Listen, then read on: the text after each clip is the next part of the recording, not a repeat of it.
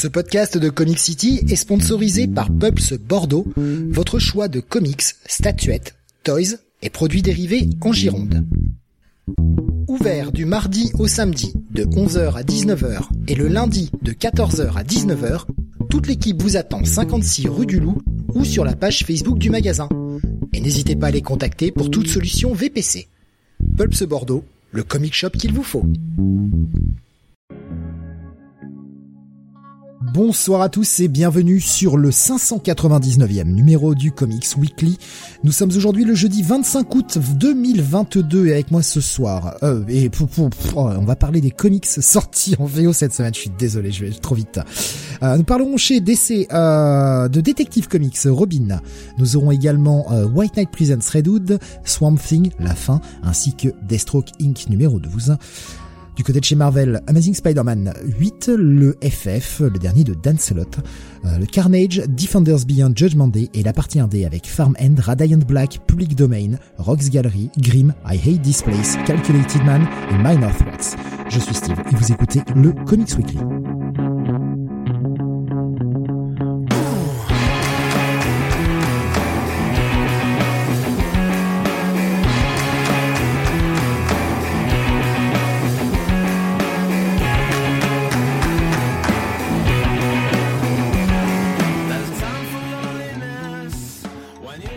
Et avec moi ce soir, et cette fois-ci c'est la bonne, le meilleur, Don Jonath. Salut à tous. Qui lui ne se plante pas dans les intros, comme un sac. Ah non. Putain. la tête ailleurs, je sais pas. Hop, allez, on va on se dépêche, allez, on zappe tout. oh, je suis désolé. Et avec euh. moi, pour, pour m'accompagner, Détective Comics 1963. Oui, ce qu'il dit, soit j'ai rien compris, soit j'ai lu aucun de ses titres. Ah, j'ai peut-être mal parlé, hein, j'ai peut-être mal prononcé, j'en sais rien. Peut-être que mon micro n'est pas assez bien devant ma bouche et pas assez fort, mais euh, on a quand même 18 titres cette semaine. Oui, oui, oui. Ça va, on est, on est plutôt bien. Avec, euh, avec des gros titres, hein, quand même. Il y a, il y a quelques, quelques, quelques gros, euh, grosses sorties qui étaient assez attendues, quand même. Et on va justement pouvoir en parler et, et soit en dire du bien, soit en dire du mal. Et ça, on aime dire du mal des choses. Ouais, surtout toi. Surtout moi. Ah bah oui, mais j'avoue. Surtout moi, j'adore dire du mal. Et il y en a qui vont prendre cher ce soir. J'annonce, il y a des titres qui vont prendre salement cher. Des titres qui m'ont gonflé cette semaine. Un en particulier. J'ai hâte de me le faire en fait. Mais euh, avant cela, on va passer petit traditionnel euh, petit WhatsApp euh, comme toujours. Euh, Jonath, tu as envie de nous parler eh bien d'une sortie récente. Alors je vous ai vu en discuter un petit peu sur le Discord. J'ai pas bien compris si c'était une nouvelle série, un revival, une nouvelle saison parce que je suis pas le plus grand connaisseur de cet univers-là. Ah non, mais alors moi c'est pas un revival là. Ah c'est un film peut-être. Alors tu tu tu veux Kamen Rider W là? Oui, oui oui. Alors voilà. Alors en fait, euh, souvenez-vous, euh, dans le Manga City, euh, qui je crois avait lieu il y a deux semaines maintenant, on, j'avais fait la review de donc Futo Futopie, qui est en fait l'adaptation en manga, enfin en fait de la suite de, la série Kamen Rider W qui datait de 2009-2010. Ouais. Et Futopie, euh, qui a commencé donc sous la plume de Riku Sanjo, euh, bah, notamment qui, qui a fait euh, Dragon Quest Die, hein, Fly chez, enfin en France. et bien Futopie, qui, qui a commencé en 2017, a eu récemment une adaptation en animé, là qui a donc commencé bah, cet été en fait. Euh, et qui d'ailleurs est plutôt bien réussi jusqu'à présent. Et en fait, la lecture du manga Futopie euh, et, euh, et ce que j'ai vu un petit peu de l'animé m'a donné envie de voir bah, ce qui finalement est la préquelle, c'est-à-dire Kamen Rider W que je n'avais euh, jamais vu. Et euh, j'ai commencé à regarder la série, j'ai regardé pas mal d'épisodes. Et franchement, enfin pour une pour une série de de, de Tokusatsu euh, et de, de, Kamen Rider, je trouve que c'est plutôt pas mal. Euh, J'aime bien cette ambiance, euh, cette ambiance euh, détective hein, qu'on retrouve de toute façon dans le manga avec, voilà, il y a toujours bah, Shotaro le, le, le, protagoniste qui a un petit peu un cas du jour à élucider. Avec quelqu'un qui lui demande de retrouver quelque chose ou d'élucider un mystère. Et puis quand même en fond, on a toujours le, plot principal de, de, la série qui se développe. Donc je trouve qu'il y a une bonne construction des épisodes. En plus, c'est intéressant parce que les arcs, enfin l'arc, un épisode en fait est en deux parties. Euh, donc ça fait qu'au lieu d'avoir euh, bah, euh, une aventure sur sur un épisode, là c'est sur deux épisodes, donc ça laisse plus de temps quand même à à, bah, à l'histoire à se oui, développer. Pour développer ton enquête et tout, et en même temps ça te fait une accroche pour revenir la semaine d'après. Voilà. Et pour les personnages aussi, quoi. Ça donne plus de temps pour pouvoir les les développer et pas avoir ce, ce, phénomène un petit peu d'avoir des personnages qui arrivent, qui repartent. Bon, on n'a pas trop le temps de bon, on n'a pas trop le temps de, de, s'attacher euh, à ces gens-là. On n'a pas, on n'a pas toujours le temps de tout suivre. Là, c'est, euh, je trouve que ce format-là avec euh, un arc en, en deux épisodes, ça, une storyline en deux épisodes, ça marche très bien. J'aime beaucoup les, les, les, personnages. Alors attention parce que dans Futopie, on sent que Riku Sanjo a quand même une écriture plus adulte des personnages. Euh, faut pas oublier que bon, euh, Kamen Rider, euh, les euh, les Sentai, tout ça, c'est quand même avant tout des séries destinées aux aux, aux jeunes garçons, quoi. Donc, bah forcément, bon, il euh, y a des choses, des blagues un peu plus grivoises qu'on va pas forcément faire, quoi. Alors que dans Futopie, donc le manga, euh, très clairement, c'est un peu olé olé sur certains moments, quoi. Hein. On met les pieds dans le plat, hein, comme on dit. Hein. Euh, et, et, et, par, et la caractérisation donc de, de Shotaro et de Philippe, hein, les, les deux héros un petit peu de, de l'histoire qui, qui forment hein, le Kamen Rider W, bah, ces, ces deux personnages sont assez adultes dans dans le manga et dans la série sont quand même un peu plus euh, euh, je vais pas dire euh, euh ils, ils, sont moins durs quoi. On va le dire comme ça quoi. Ils sont euh, un peu plus abordables pour un jeune public. Mais je trouve quand même qu'ils sont attachants et et, et ça marche assez et et, et, voilà. Je trouve qu'il y a des bons des bons personnages secondaires des bons antagonistes. C'est c'est c'est pas mal du tout quoi. C'est à raison d'un épisode enfin même deux épisodes du coup euh, pour suivre une histoire donc euh, à peu près euh, finalement 45 minutes hein, en prenant les deux bah c'est bien quoi. Ça, ça, ça passe très bien. Alors, je vois Rubéus qui nous disait les seules réserves sur l'adaptation c'est l'opening et l'ending qui sont à chier et les oublis volontaires de l'or des scénaristes. Les oublis volontaires de? Du lore des scénaristes. Alors là, je je vois pas ce qu'il veut dire par là. de, quel scénariste? Du manga ou de de, de, la série? De l'anime que les scénaristes ont oublié une partie du lore, mais volontairement. Du lore de Kamen Rider. Euh, oui, mais, euh, mais, mais, mais, mais, euh,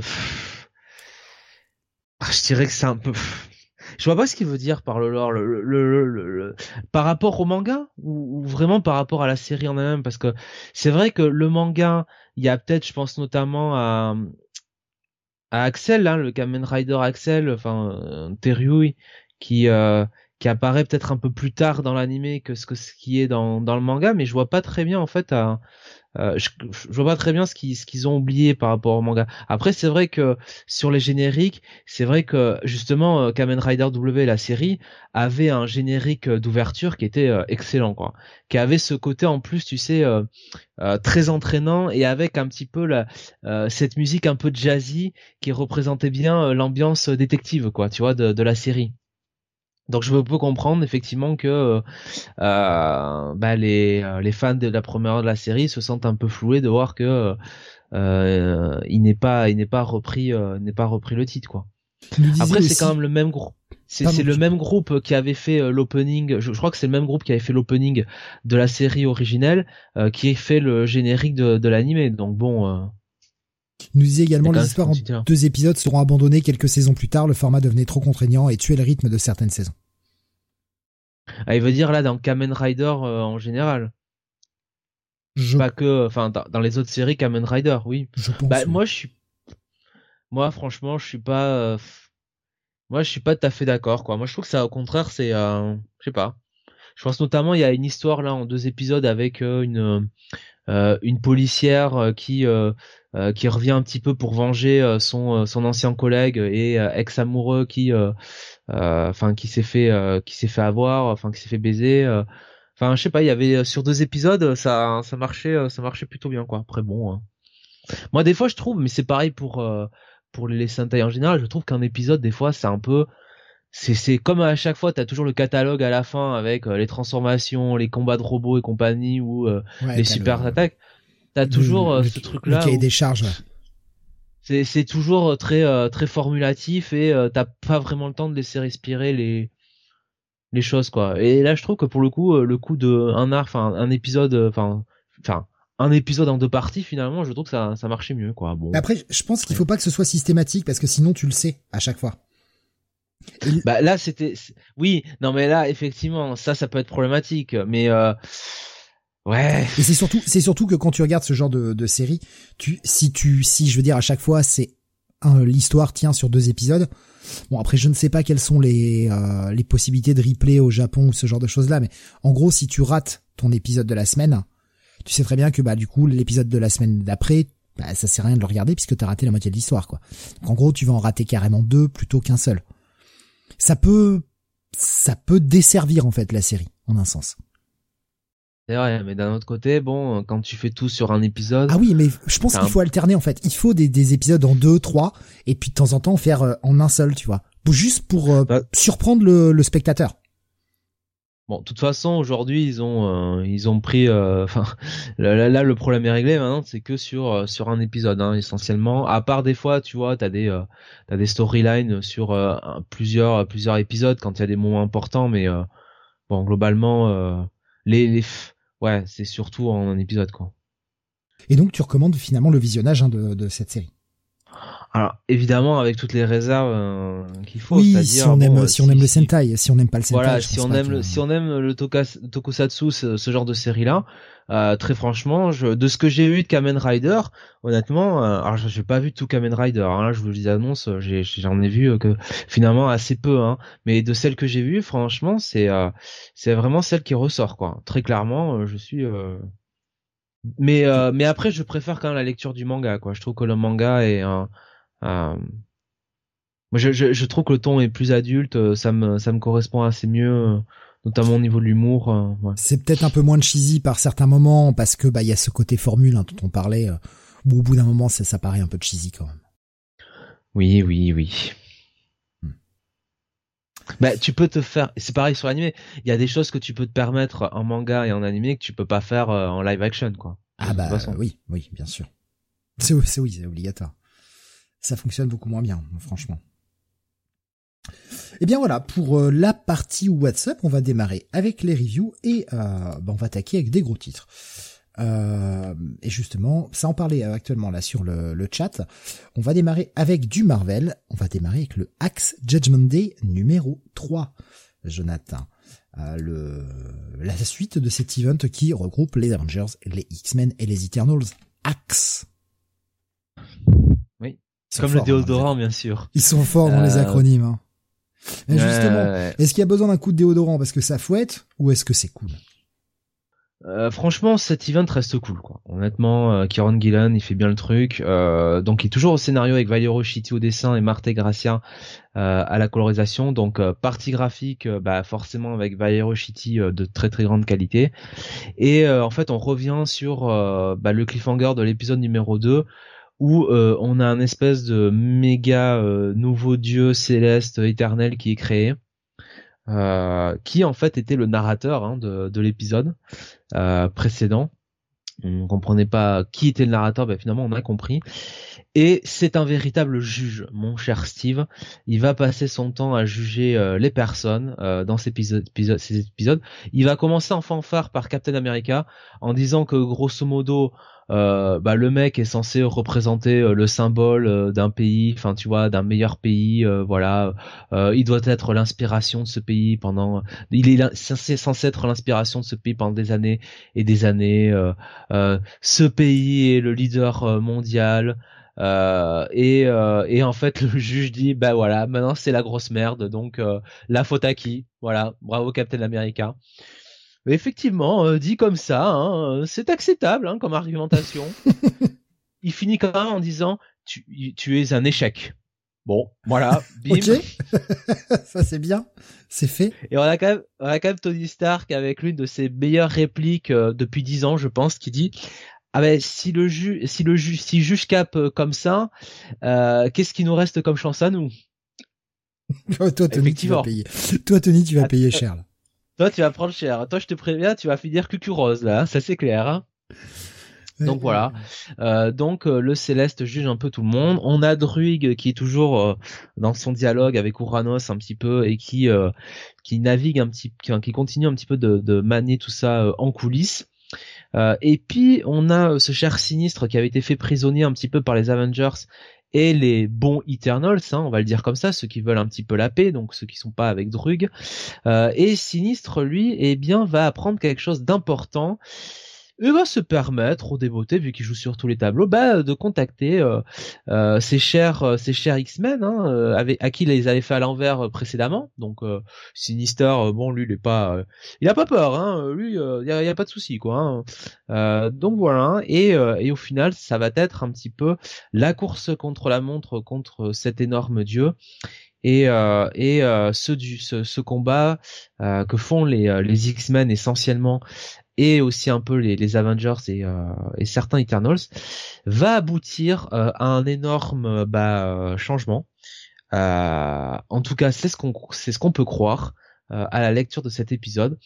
Je vais pas en dire, je vais pas en dire beaucoup plus parce que il y a beaucoup un petit peu de tractation en coulisses hein, de la part de de la part de Kieron Gillen euh, qui euh, qui manie tout ça un petit peu à sa guise avec un très bon cliffhanger moi, euh, je prends toujours autant de plaisir à lire ça.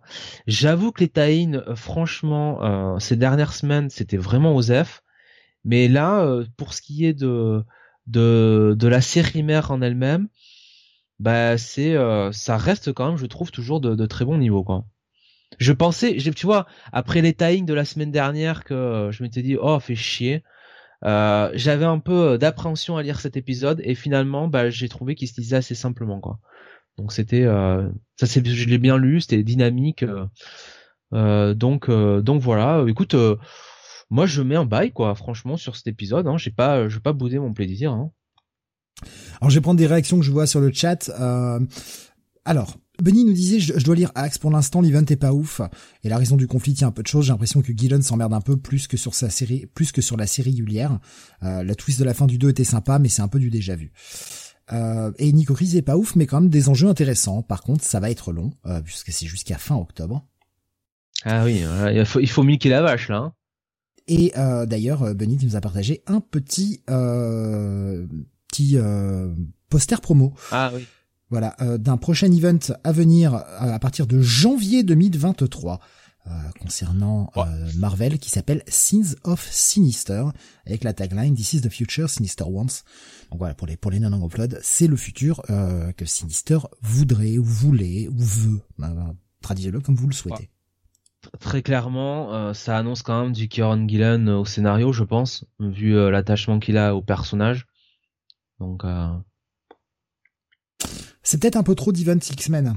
Euh, parce que là, enfin, je veux dire, si euh, si Axe termine, alors faut voir si c'est un event ou si c'est juste, euh, bah, faudra voir ce, que c'est en fait. Mais le truc, c'est que si en octobre on termine euh, Axe et que dès janvier on est déjà sur Sins of Sinister, ça veut dire qu'ils ont que novembre et décembre pour faire un peu avancer les storylines au sein de leurs propres histoires et pour repartir derrière sur un truc. C'est c'est c'est trop. En fait. Je veux dire c'est Kieron Gillen qui gère le truc. Euh, ça me va tout autant parce que euh, voir euh, des Jerry Dugan et autres, bon, sur bah. les titres individuels, bon, justement, franchement. Justement, tu parles de Jerry Dugan, il nous partage également un nouveau poster. Jerry Dugan qui va prendre Iron Man, puisque le, le run cours s'arrête. Ouais, bah ce sera peut-être plus lisible. Je tenterai. De toute façon, est-ce que ça peut être pire que le run actuel? Ah, si Jerry Dugan pouvait nous faire une série avec Iron Heart. C'est euh, non, mais franchement, je, je tenterai parce que moi, franchement, le run actuel, euh, j'en ai essayé trois, euh, ça m'a suffi. Hein, c'est insupportable la, façon d'écrire. Je ne savais même plus que ça sortait encore. Hein. Iron Man, si j'attends fort ce, ce Gary Dugan sur Iron Man, peut-être du bon Iron Man pour une fois, nous disait Nico Chris. C'est vrai que ça fait deux runs de suite. Hein. Dan Slott sur Iron Man, c'était quand même franchement pas très bien. Et euh, la fin de son run était mais, une apocalypse de merde. C'était vraiment très très très mauvais. Et euh, le run suivant est très mauvais aussi. Donc euh, pas de chance. Pas encore fini Iron Man nous dit Iron Lance, 25 épisodes en tout, il en reste 3. Bah voilà, donc il en reste 3, ça va faire septembre, octobre, novembre. Allez, un petit mois de pause et puis ça revient pour janvier avec Gary Dugan. Très bien, très bien. Bon écoute, je suis content de savoir que je vais peut-être, peut-être, relire de Iron Man. Ce qui est toujours mieux que je, ne vais plus lire de Iron Man tant que c'est scénariste. C'est bien, il y a de, l'amélioration. Euh, donc un bail pour toi, si j'ai bien compris, pour ce Axe Judgment Day numéro 3. Tout à fait. On continue avec une autre des grosses sorties de la semaine. Il s'agit d'un titre chez DC, c'est le Swamp Thing numéro 16. C'est la fin du run de euh, Ramvé sur le titre, la fin de la saison 2 euh, de ce Swamp Thing. Alors, petit euh, petit aparté, on reviendra dessus en fin d'émission. On a quand même deux séries d'essais qui s'arrêtent cette semaine. Et euh, Jonathan, tu as dû le voir également bah, dans d'autres titres d'essais. On a cette page qui ouvre tous les comics, cette page de, de pub concernant Dark Crisis. Tu l'as vu? Oui. Est-ce que tu as lu le sous-titre? Euh, Le nouveau sous-titre de Dark Crisis.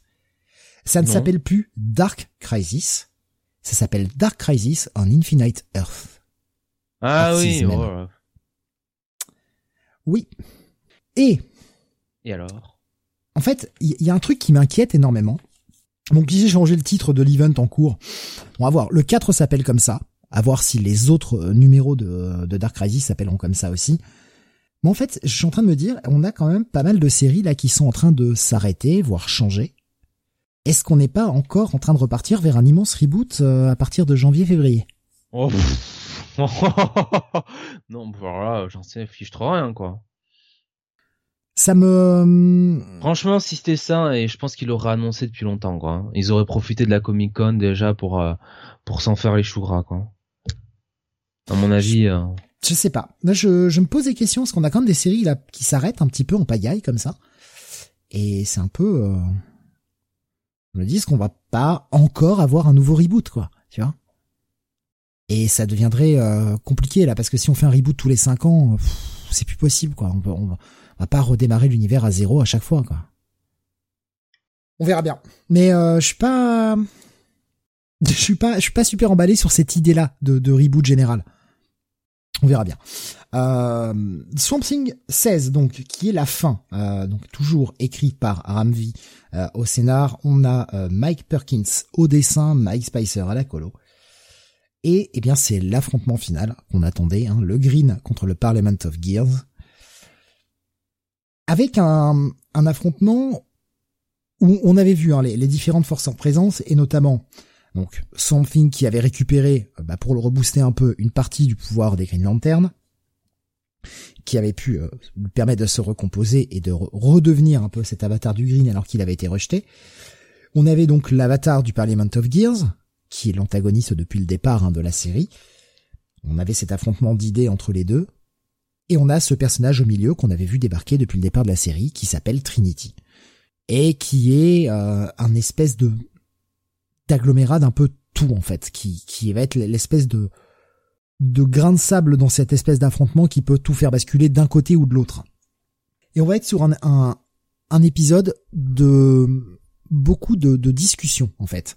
On va avoir beaucoup de discussions, beaucoup de, de, concepts et ça va être vraiment un affrontement entre différentes idées, entre l'idée que qui est représentée par le Green d'un côté, l'idée qui est représentée par le Parliament of Gears de l'autre côté, avec Trinity au milieu qui va essayer de, faire pencher la balance d'un ou de d'un côté ou de l'autre. Je ne vous révélerai pas quel côté, bien sûr. Et on est vraiment voilà sur cet affrontement d'idées. On est presque sur un espèce de débat philosophique tout au long de l'épisode. C'est une bonne conclusion à ce run. Peut-être un poil euh, facile au vu de la montée des enjeux qu'on a eu surtout sur cette deuxième saison. C'est peut-être un poil facile, un poil rapide. On on en aurait peut-être pris pour un épisode de plus à la rigueur mais euh, je suis relativement satisfait de la conclusion. on est clairement sur une série qui va euh, être là pour être lue en entier et ne pas s'attarder juste sur la conclusion et sur le, point final de cette histoire. Ce qui a compté, c'est tout le tout le chemin de Levi et de ce qu'il était au départ, de ce qu'il est devenu à la fin. Est-ce qu'il est toujours Swamp Thing? Est-ce qu'il va survivre? C'est ça l'intérêt. Et bien sûr, évidemment, je vais rien vous révéler. Je suis, satisfait de la conclusion. Voilà. Je, j'aurais aimé peut-être un peu plus, un peu plus flamboyant, c'est certain. Mais en même temps, les enjeux étaient tellement grands. L'affrontement était tellement titanesque contre des espèces. On est à la limite d'avoir des kaijus qui se battent. Si tu, si tu y vas trop fort, tu détruis la terre, quoi. Donc c'est pas, à un moment, c'est pas possible. Franchement, euh, c'était cool, c'était un bon bail. La série a eu ses défauts, puisqu'on peut faire vraiment totalement le bilan de la série maintenant. La série a vraiment ses défauts. Je vais leur les répéter très vite parce qu'on en a beaucoup parlé, mais une première saison qui avait un rythme infernal, très décompressé, très mal rythmé, avec un début de série qui est très très intéressant. À partir de l'épisode 5, on commence à plonger et ça ressort la tête de l'eau à la fin de l'épisode 8, quoi. C'est-à-dire qu'on a quand même euh, du 5 au 8 où c'est quand même relativement chiant et ça n'avance, ça n'apporte pas grand chose. Il y a quand même quatre épisodes de trop. Donc, euh, ouais, un rythme en, en dents de scie. Par contre, cette saison 2, c'est un putain de sans faute.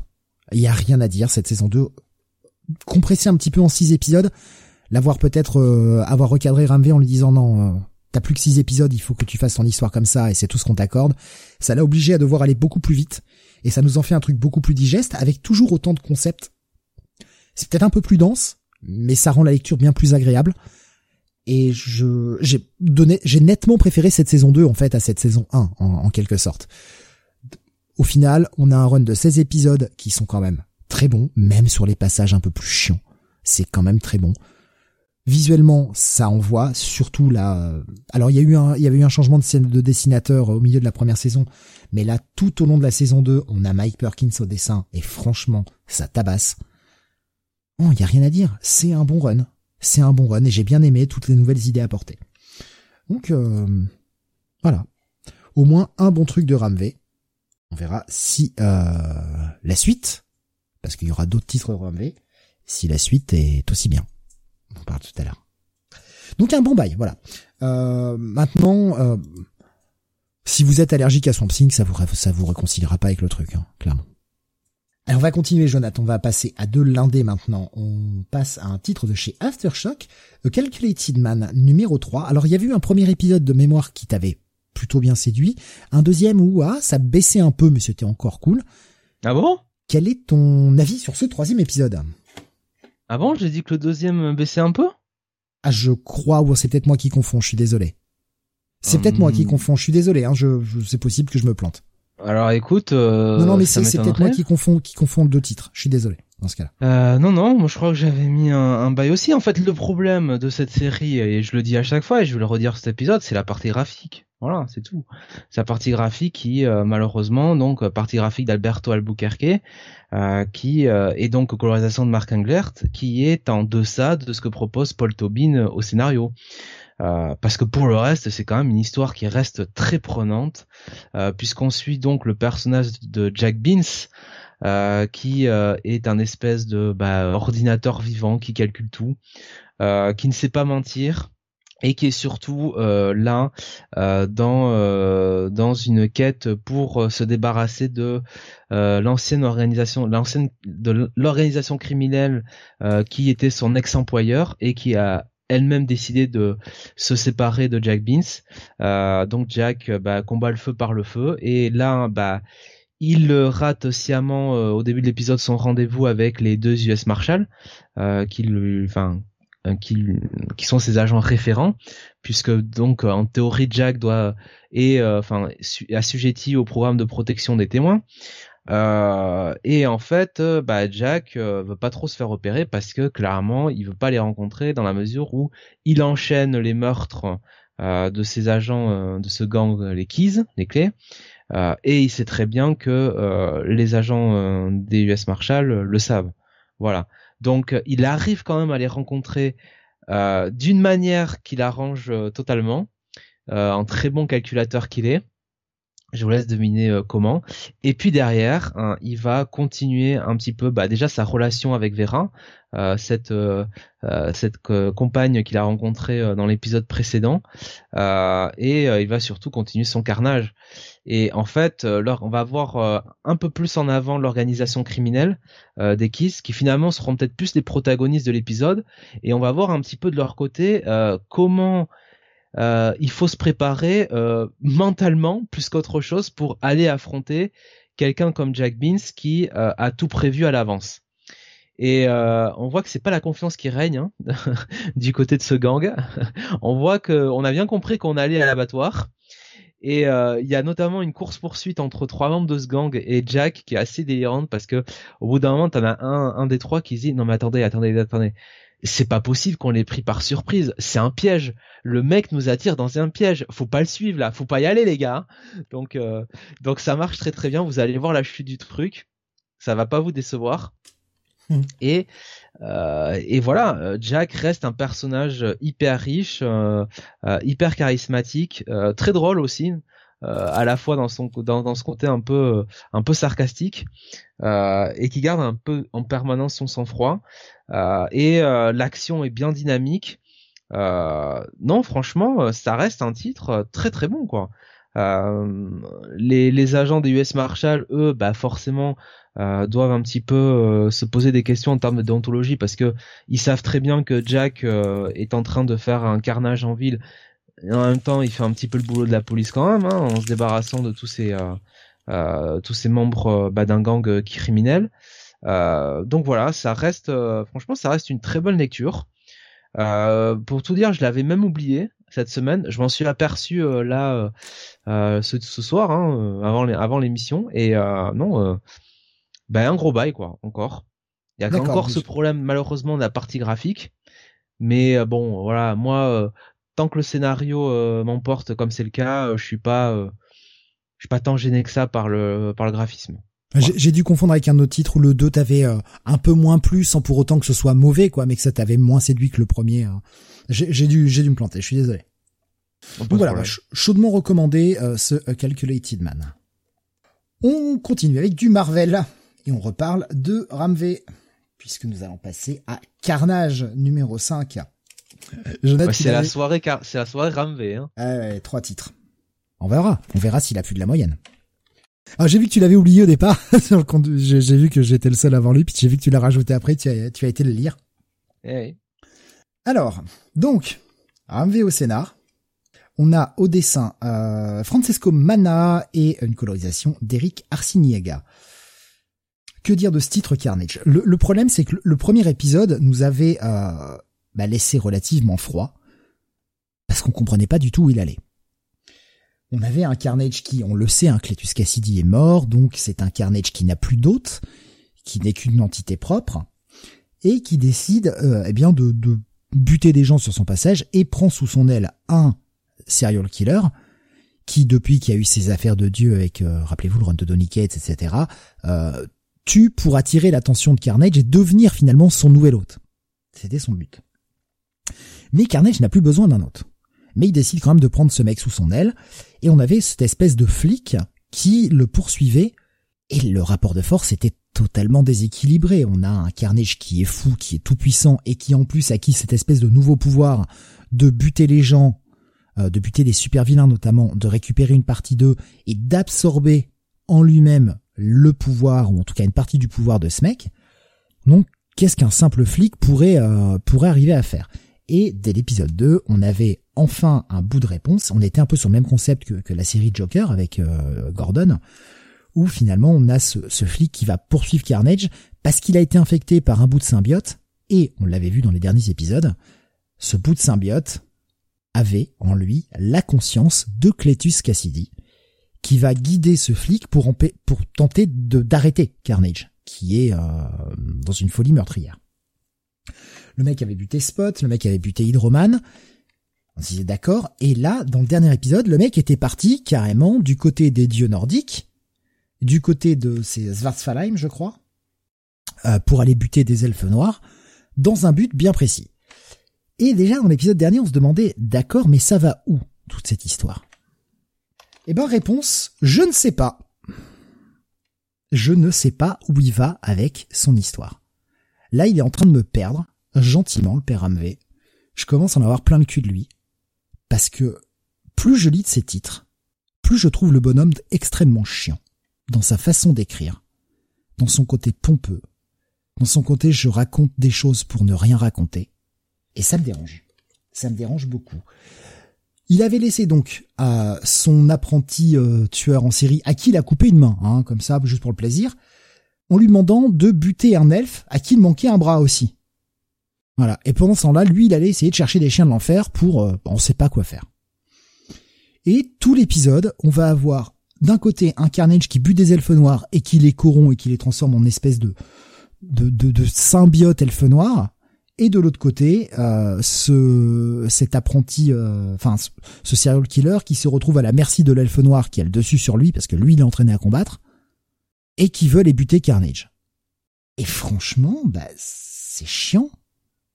Alors je sais pas ce que t'en as pensé, Jonathan, mais moi franchement là cette histoire, elle aurait pu être racontée en huit pages. Non, le mec nous en prend 20. J'ai pas compris, j'ai pas compris le délire. Vraiment. Et encore une fois, le flic, il est présent sur deux pages à la fin, quoi. Qu'est-ce que t'as pensé de ce cinquième?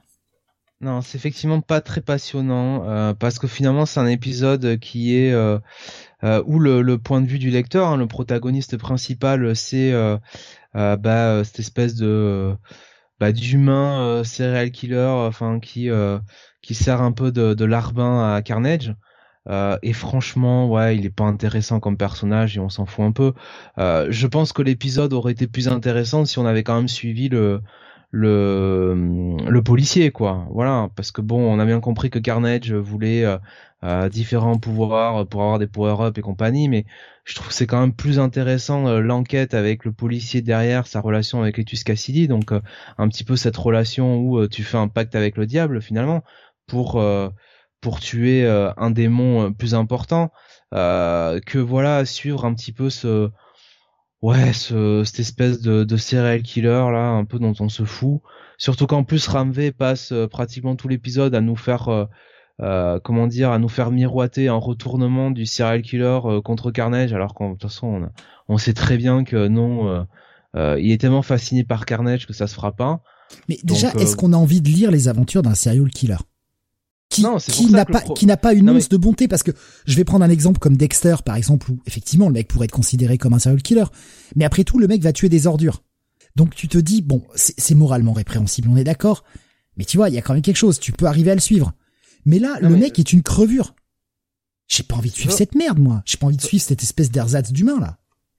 De toute façon c'est ce qu'on disait sur le premier épisode où clairement euh, Carnage, le symbiote, était le protagoniste, on se disait bon, où va Ramvé avec cette série Où finalement le protagoniste de l'histoire, euh, c'est euh, c'est Carnage quoi. ça n'a ça n'a aucun intérêt. Et en fait, la série avait remonté sur le 2 et le 3 parce que en, en, réalité, c'était l'inspecteur qu'on avait découvert le premier épisode qui reprenait un petit peu le lead. Ouais. Et là, on voyait, ok, d'accord, on a affaire à quelqu'un, bah, à l'image de, de Joker, hein, comme tu l'as dit, on a, affaire à une série où en réalité, euh, comme Gordon pour Joker, c'est l'inspecteur qui sera le protagoniste. Euh, et, euh, et on va suivre un petit peu bah, l'inspecteur dans sa descente aux enfers pour, pour arrêter Carnage. et là, oui, de, sur le 4 et le 5, on est revenu sur le Carnage et son acolyte en point focal, et tout de suite, ça, ça redescend au niveau d'intérêt, quoi. Ça c'est clair. Et puis sincèrement, enfin, entre nous, c'est pas bien écrit, quoi. Les dialogues sont plats, Enfin, c'est, franchement, c'est pas bon. C'est pas un bon numéro. Je commence à me demander si je vais vraiment continuer cette série. Parce que là, je vois pas d'intérêt, ça fait deux épisodes où je me fais chier. Et puis alors, moi, la bataille contre Malekith qu'on m'annonce, mais qu'est-ce que je m'en cogne? Qu'est-ce que j'en ai rien à foutre? Ouais, euh, Ramvé, ouais. Ouais. Je commence à dire surcoté ce gars, hein, franchement. Plus ça va, plus je lis des trucs de lui, plus je trouve que c'est mauvais en fait. Bon après Steve, tu dis ça de 95% des auteurs de la scène comics donc. Euh... Oui, oui bien sûr. euh, Benny nous dit c'est un peu le problème de Venom au début, il tuait parfois des innocents ou des petits malfrats. C'est très difficile de le trouver sympa, comme Ben Reilly depuis Clone Conspiracy. Mais si là encore il, enfin, je sais pas, moi buter des, euh, parce que bon, il a buté Spot et Hydroman quoi. ouais, des losers. C'est, c'est, c'est euh, ouais, même ça, tu vois, je, j'en, viens à me dire, est-ce que c'était franchement nécessaire? Est-ce que c'était vraiment des menaces? Bon, je, ouais, je, suis très déçu par par cet épisode et je suis très déçu par par la tournure que prend la série. Je pense que je lirai sûrement le 6, mais si ça se reprend pas, j'arrête. Moi, trois épisodes où je me fais chier, euh, c'est bon. La moitié de la série, je me suis fait chier, c'est pas la peine, quoi. Euh, Ronan qui nous dit espérons qu'il assure sur DC Ram on va y venir tout de suite puisque le prochain sera le détective comics. Pour moi cet épisode c'est un gros check it moins. À la limite du pass. Ouais, check it moins aussi. Ouais. Pas brillant hein, malheureusement. Et euh, bah, le dernier Ram de la semaine, heureusement que c'est le dernier, Détective Comics numéro 1063. Parce que trois, titres du, bah, trois titres du même auteur euh, sur 18 titres, ça fait quand même beaucoup, quoi. Donc, euh, T'as fini la négatif comme ça, là? Oh là, là. Euh, alors, spoiler, non.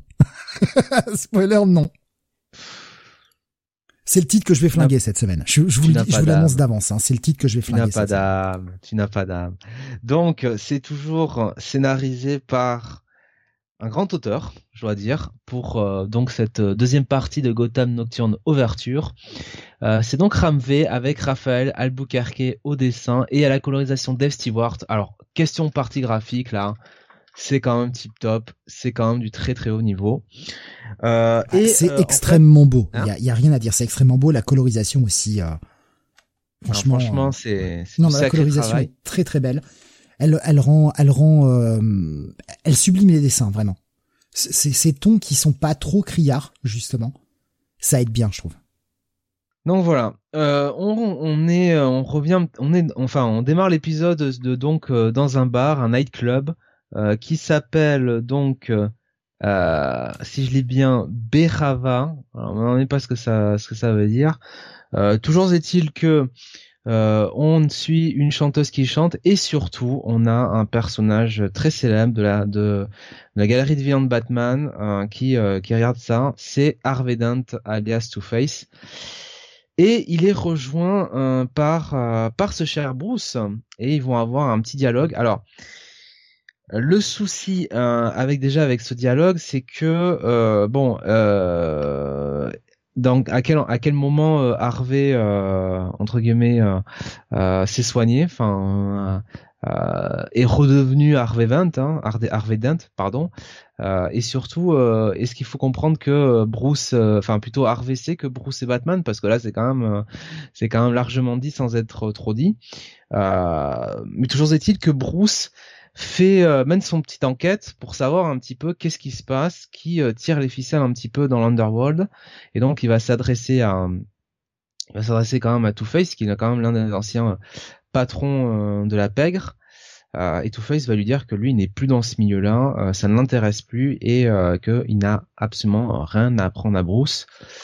donc on va ensuite retrouver Bruce ben, en action, qui va un petit peu euh, se confronter euh, à des euh, à des malfrats qui vont subir le même mal que ce, le personnage dans le premier épisode.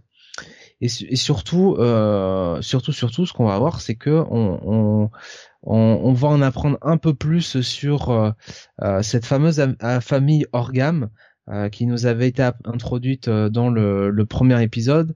Et, et, on va surtout. Et voilà. Et alors là, je suis comme toi. Euh, c'est là que pour moi le, le charme, ah je me suis dit fait chier putain, le con. Euh, c'est que évidemment cette famille est liée euh, de très près à Gotham et à sa création et à même un acte bon enfin qui montre que bah, grosso modo Gotham leur appartient, hein, quelque chose comme ça. Et tu te dis bah oui bien sûr évidemment. Non non non moi je, moi je le révèle, j'en ai rien à foutre, hein. je le révèle.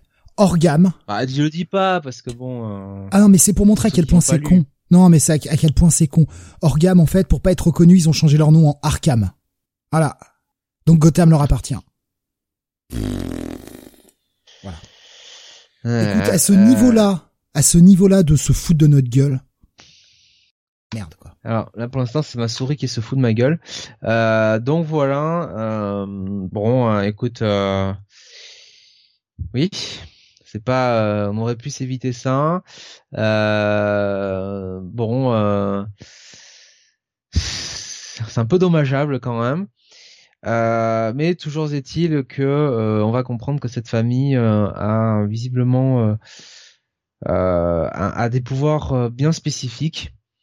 Et Batman, pendant ce temps, va lui bah, enquêter sur cette fameuse boîte à musique hein, qu'il a qu'il a récupéré dans l'épisode précédent. Euh, il va en apprendre un peu plus. Il va rencontrer un vilain euh, qui voilà qui va lui en apprendre un peu plus. Euh, et bon, je vais pas vous en dire beaucoup plus. Et c'est vrai qu'effectivement, on sort quand même de cet épisode ouais, un poil déçu quoi. malheureusement, Ramvé nous fait un peu du, du Scott Snyder et c'est assez dommageable quoi. Voilà. Alors, je t'avais dit que j'allais, j'arrivais avec des arguments. Je vais vous lire la sollicitation. Parce que j'aimerais bien qu'on arrête de se foutre de moi, en fait. On nous dit donc, les vieux amis Bruce Wayne et Harvey Dent partagent un moment, tous les deux, en se demandant à quel point Gotham a besoin d'un Batman.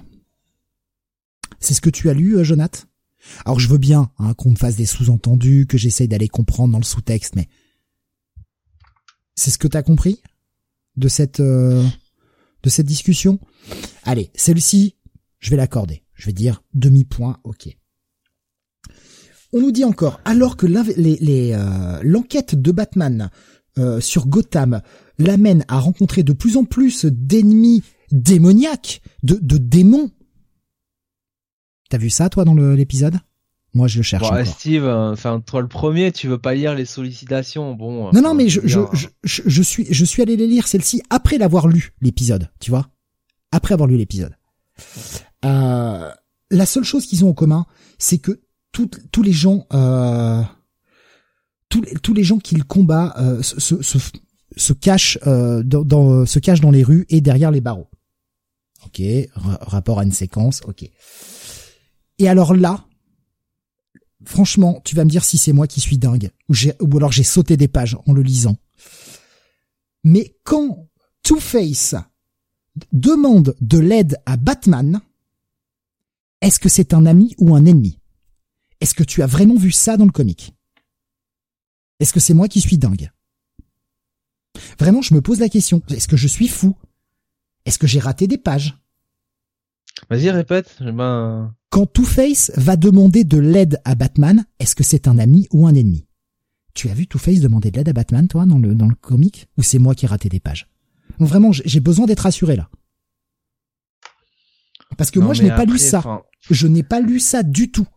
Bah, Steve, quand même, on s'en fiche un peu de la sollicitation au final. T'as pas besoin de ça pour euh, pour critiquer le, le numéro. Non, mais déjà que le numéro est chiant et ne raconte rien parce que c'est extrêmement pompeux. Alors cette idée du, du, Two-Face guéri, je ne sais pas d'où ça vient, je ne sais pas si t'es présent dans un autre titre que je n'ai pas lu. J'en sais rien, mais je trouve l'idée cool.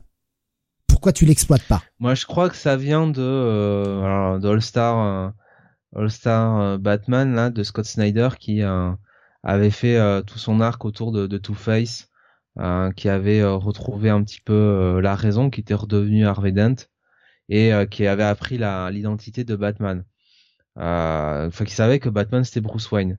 Donc, euh, je pense qu'il faut, voilà, il faut revenir là-dessus, mon avis. Non mais après moi j'aime moi j'aime bien cette idée. Pourquoi pas? Ça fait changer le personnage. C'est c'est pas c'est pas une mauvaise chose. On aurait pu exploiter. Bon, ça ne l'est pas. Hein, euh, et je vais pas vous révéler tout l'épisode, ça ne l'est pas. Mais cette discussion au départ, elle sert à quoi? Est-ce qu'elle apporte quelque chose vraiment? Bah si, quand même, elle réintroduit euh, Two Face dans euh, dans le dans le milieu et euh, c'est pour te montrer que voilà, Two Face sera euh, l'un des protagonistes de cet arc. Enfin, ça me semble pas non plus. Enfin, tu vois, si vraiment on part, je me fais l'avocat du diable, mais si vraiment on part du principe que Two Face est guéri, que c'est Harvey qui connaît l'identité de euh, de Batman, que Batman c'est Bruce Wayne et que donc du coup, bah euh, ça veut dire que Two-Face n'a pas révélé aux autres vilains euh, qui était euh, qui Batman. donc il a tenu, enfin qu'il qui s'est bien comporté avec Batman. Je peux comprendre que Bruce, qui est un peu à la dèche là en ce moment, enfin qui a, qui a du mal, vient de voir Two-Face pour lui demander s'il n'a pas des infos, des tuyaux sur ce qui se passe au niveau de la pègre, quoi. S'il n'y a pas des, s'il y a pas des problèmes qui qui se passent, quoi. Enfin, dans, dans, ce contexte-là, le dialogue me semble pas me semble pas si out of character que ça, quoi, honnêtement. Euh, Alexandre me dit dommage qu'on n'ait pas vu Harvey se soigner. Hmm. À la rigueur, moi, qu'on me le dépeigne comme ça maintenant, peu importe, même si c'était euh, juste inventé pour l'occasion, je m'en fous. Euh, j'aimais bien cette idée, franchement, ne me déplaisait pas. Le fait de ramener un vieil ennemi, pourquoi pas Il a été chercher un très vieux personnage. Ouais, ouais, ça a du sens, ouais. Mais, il est pas euh, soigné, hein. Il a juste, enfin, il a juste ce visage là, enfin, ce visage d'or sur le, ce masque sur sur son visage, mais le visage, en vrai, il est pas soigné, on le voit. Ah, hein, ah non, mais le visage n'est pas soigné, mais la, la double psyché, si. Bah, il, est, il est Harvey Dent, il n'est plus, il n'est plus Two Face c'est ce que je vous dis. Alors, faut retrouver le nom exact de cette série qu'avait fait euh, Scott Snyder, il me semble. Euh, enfin, qui était dessiné par d'ailleurs John Romita Jr., je crois de mémoire. Mmh, et où vraiment, je crois que c'est bien All Star Batman. Hein, T'avais raison. Voilà. Et là, euh, Two Face égale Harvey Dent, quoi. C'est-à-dire qu'il n'y a pas, il y a pas d'équivoque, quoi. Et il sait que Batman égale égale Bruce Wayne, quoi.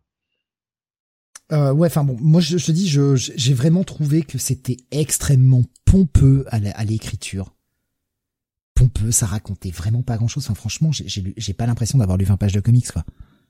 J'ai lu la branlette pendant, pendant 10 pages, quoi. Toute cette séquence sur le bateau, là, qui ne sert strictement à rien. En plus, pour nous révéler un mystère que je trouve pathétique. Bah voilà, quoi. Ah, on a changé notre nom à Arkham. C'était naze. Non, enfin, franchement, vraiment, j'ai rien aimé de l'épisode. J'ai trouvé ça mauvais je trouve que c'est la mauvaise écriture. Autant le premier épisode m'avait séduit, autant ce deuxième épisode, je suis complètement sorti du truc, quoi. Vraiment, je ne suis pas rentré dedans à aucun moment.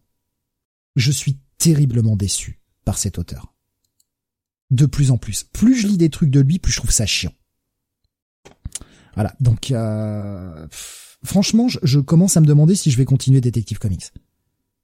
Je pense que je finirai l'arc, vu que c'est en trois parties, j'en ai lu deux, je vais finir l'arc mais euh, ce sera sans envie en fait.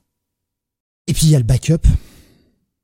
Euh, oui, alors le backup euh, qui euh, bah, revient un petit peu encore une fois sur cette histoire autour du, commissaire euh, Gordon, qui revient un petit peu à la vie normale hein, après après ses aventures avec le Joker. Donc c'est la partie 2 de The Coda, scénarisée par Simon Spurrier, avec des dessins d'Annie, une colorisation de Dave Stewart.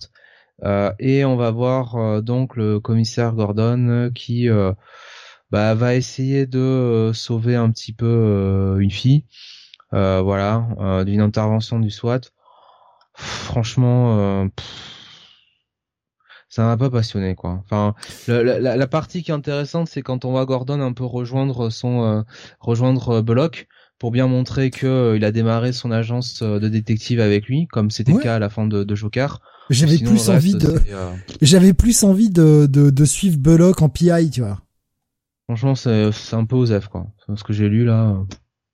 Euh, Iron se dit, c'est pas trop dur à comprendre, le backup par Spurrier. Le problème, c'est que c'est, en plus, c'est pas passionnant. Autant le premier épisode était cool. Le premier épisode du backup était cool. Là, le deuxième, c'est pareil, là aussi, ça, ça chute totalement dans les tréfonds de, de, de l'ennui. J'ai trouvé ça ennuyeux, ce backup.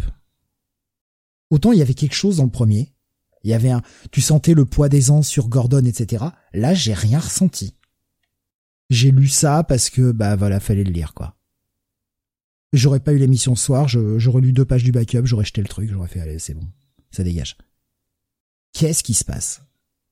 Qu'est-ce qui se passe? Comment un premier épisode qui était vraiment cool peut donner un deuxième épisode qui est aussi pas bon, quoi? Les mecs savent pas gérer leur rythme, j'en sais rien. Ou, enfin, la raison la plus simple, c'est qu'en fait, c'est juste pas pour moi. Quoi. C'est juste pas pour moi. Voilà, je, je, trouve ça, franchement, je trouve ça mauvais. Vraiment, heureusement qu'il y a la partie graphique hein, sur ce détective comics qui sauve le truc, mais le reste, je trouve ça mauvais. Histoire 1 et backup, il y a rien à sauver pour moi. En me concernant, euh, ouais, le backup m'a laissé euh, froid. Par contre, je trouve que l'histoire euh, de détective euh, je trouve quand même qu'il y avait des trucs intéressants. Le dialogue entre euh, entre Dent et, euh, et Bruce marche assez bien. La famille intrigante. Alors c'est vrai que c'est gênant de toujours revenir à ces familles qui sont à l'origine de, de, Gotham. C'est un peu chiant. On aurait pu on aurait pu s'éviter cet écueil-là. Mais je sais pas. Moi je effectivement c'est peut-être moins qualitatif que le premier épisode. Ça je suis d'accord mais euh, mais j'ai quand même envie de voir la suite. Euh, je trouve ça, euh, enfin, je trouve ça reste ça ça reste correct. Donc enfin, enfin au niveau des notes, je mettrais peut-être pas. Ouais, quand même un bon check quand même malgré tout. Pareil, je vais la, même note que Carnage, un tout petit check it moi. Ramvé, c'est l'auteur du check it moi pour moi quoi. C'est euh, voilà, ça va pas être un pass, mais c'est un check it moins et euh, franchement pour moi 1064 ce sera ce sera pas sous casse quoi. Vraiment c'est euh, soit ça va et ça relève le niveau et ça m'intrigue pour la suite et je continue, soit c'est aussi chiant que celui-ci et j'arrête et euh, je reprendrai quand il sera barré quoi. Parce que non, franchement au prix des comics, bordel vaut 5 dollars. Franchement j'ai envie de donner 5 dollars à ça, non, pas du tout quoi, pas du tout. Je ne retrouve pas un retour sur investissement en termes de fun, en termes d'éclat, en termes de j'ai envie de savoir la suite. Là, je m'emmerde page après page, quoi. Pas payer 5 dollars pour m'emmerder, quoi, à un moment. Donc euh, bon, voilà. Je prends les, réactions que j'ai vues. Euh, il y en a pas mal, hein, des réactions sur le chat. Euh, il avait bien aimé euh, ce, ce détective comics. pour l'instant, les deux titres Batman me hype. Ouais, alors je préfère de très loin le Batman de Zarsky. Hein. Bon, après ça c'est les goûts les couleurs évidemment. Je trouve les méchants intrigants, disait-il. Ils sont liés à Gotham, mais c'est comme les nouveaux méchants dans Cap. Ils sont liés aux origines de Cap, etc. C'est un thème qui revient forcément de manière cyclique. Je jugerai sur l'exécution. Ouais, mais moi les, les, les trucs liés aux origines de Cap, ça m'emmerde. Je vois pas pourquoi ça m'emmerderait pas dans Batman en fait. C'est euh... on peut avancer en fait au lieu de faire du toujours revenir en arrière, faire sur place quoi. Euh, qu'est-ce que j'ai vu d'autre euh, euh, Alors attendez, excusez-moi. je prends, je prends un petit peu. Euh, Eos nous dit Ramvé, j'ai toujours eu un peu plus de mal perso. Kael nous disait Ramvé, c'est quand même décevant dernièrement. J'ai l'impression que je suis pas le seul. Ça me rassure parce que évidemment, je me dis c'est peut-être moi qui suis un peu dingue. Quand même aussi, hein. Ah, c'est, y a, bon. Après, je, je, comprends qu'on puisse aimer. Hein. C'est, clairement, comme je dis, ça va pas être pour moi. Ça va pas être pour moi, c'est tout.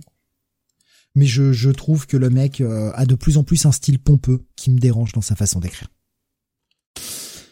Allez, on va continuer avec euh, qu'est-ce que qu'est-ce que c'est? D'ailleurs, j'ai plus le conducteur sous les yeux. Ah oui, I Hate This Place, euh, numéro 4. série de chez Image, écrite par euh, des gens, voilà. Euh, comme j'étais pas prêt, du coup j'ai rien de prévu. Euh, Kyle Starks, voilà, euh, dessiné par Artyom Topilin, qui est co-créateur ou co-créatrice, je ne sais pas, du titre, et une colorisation de Offridge.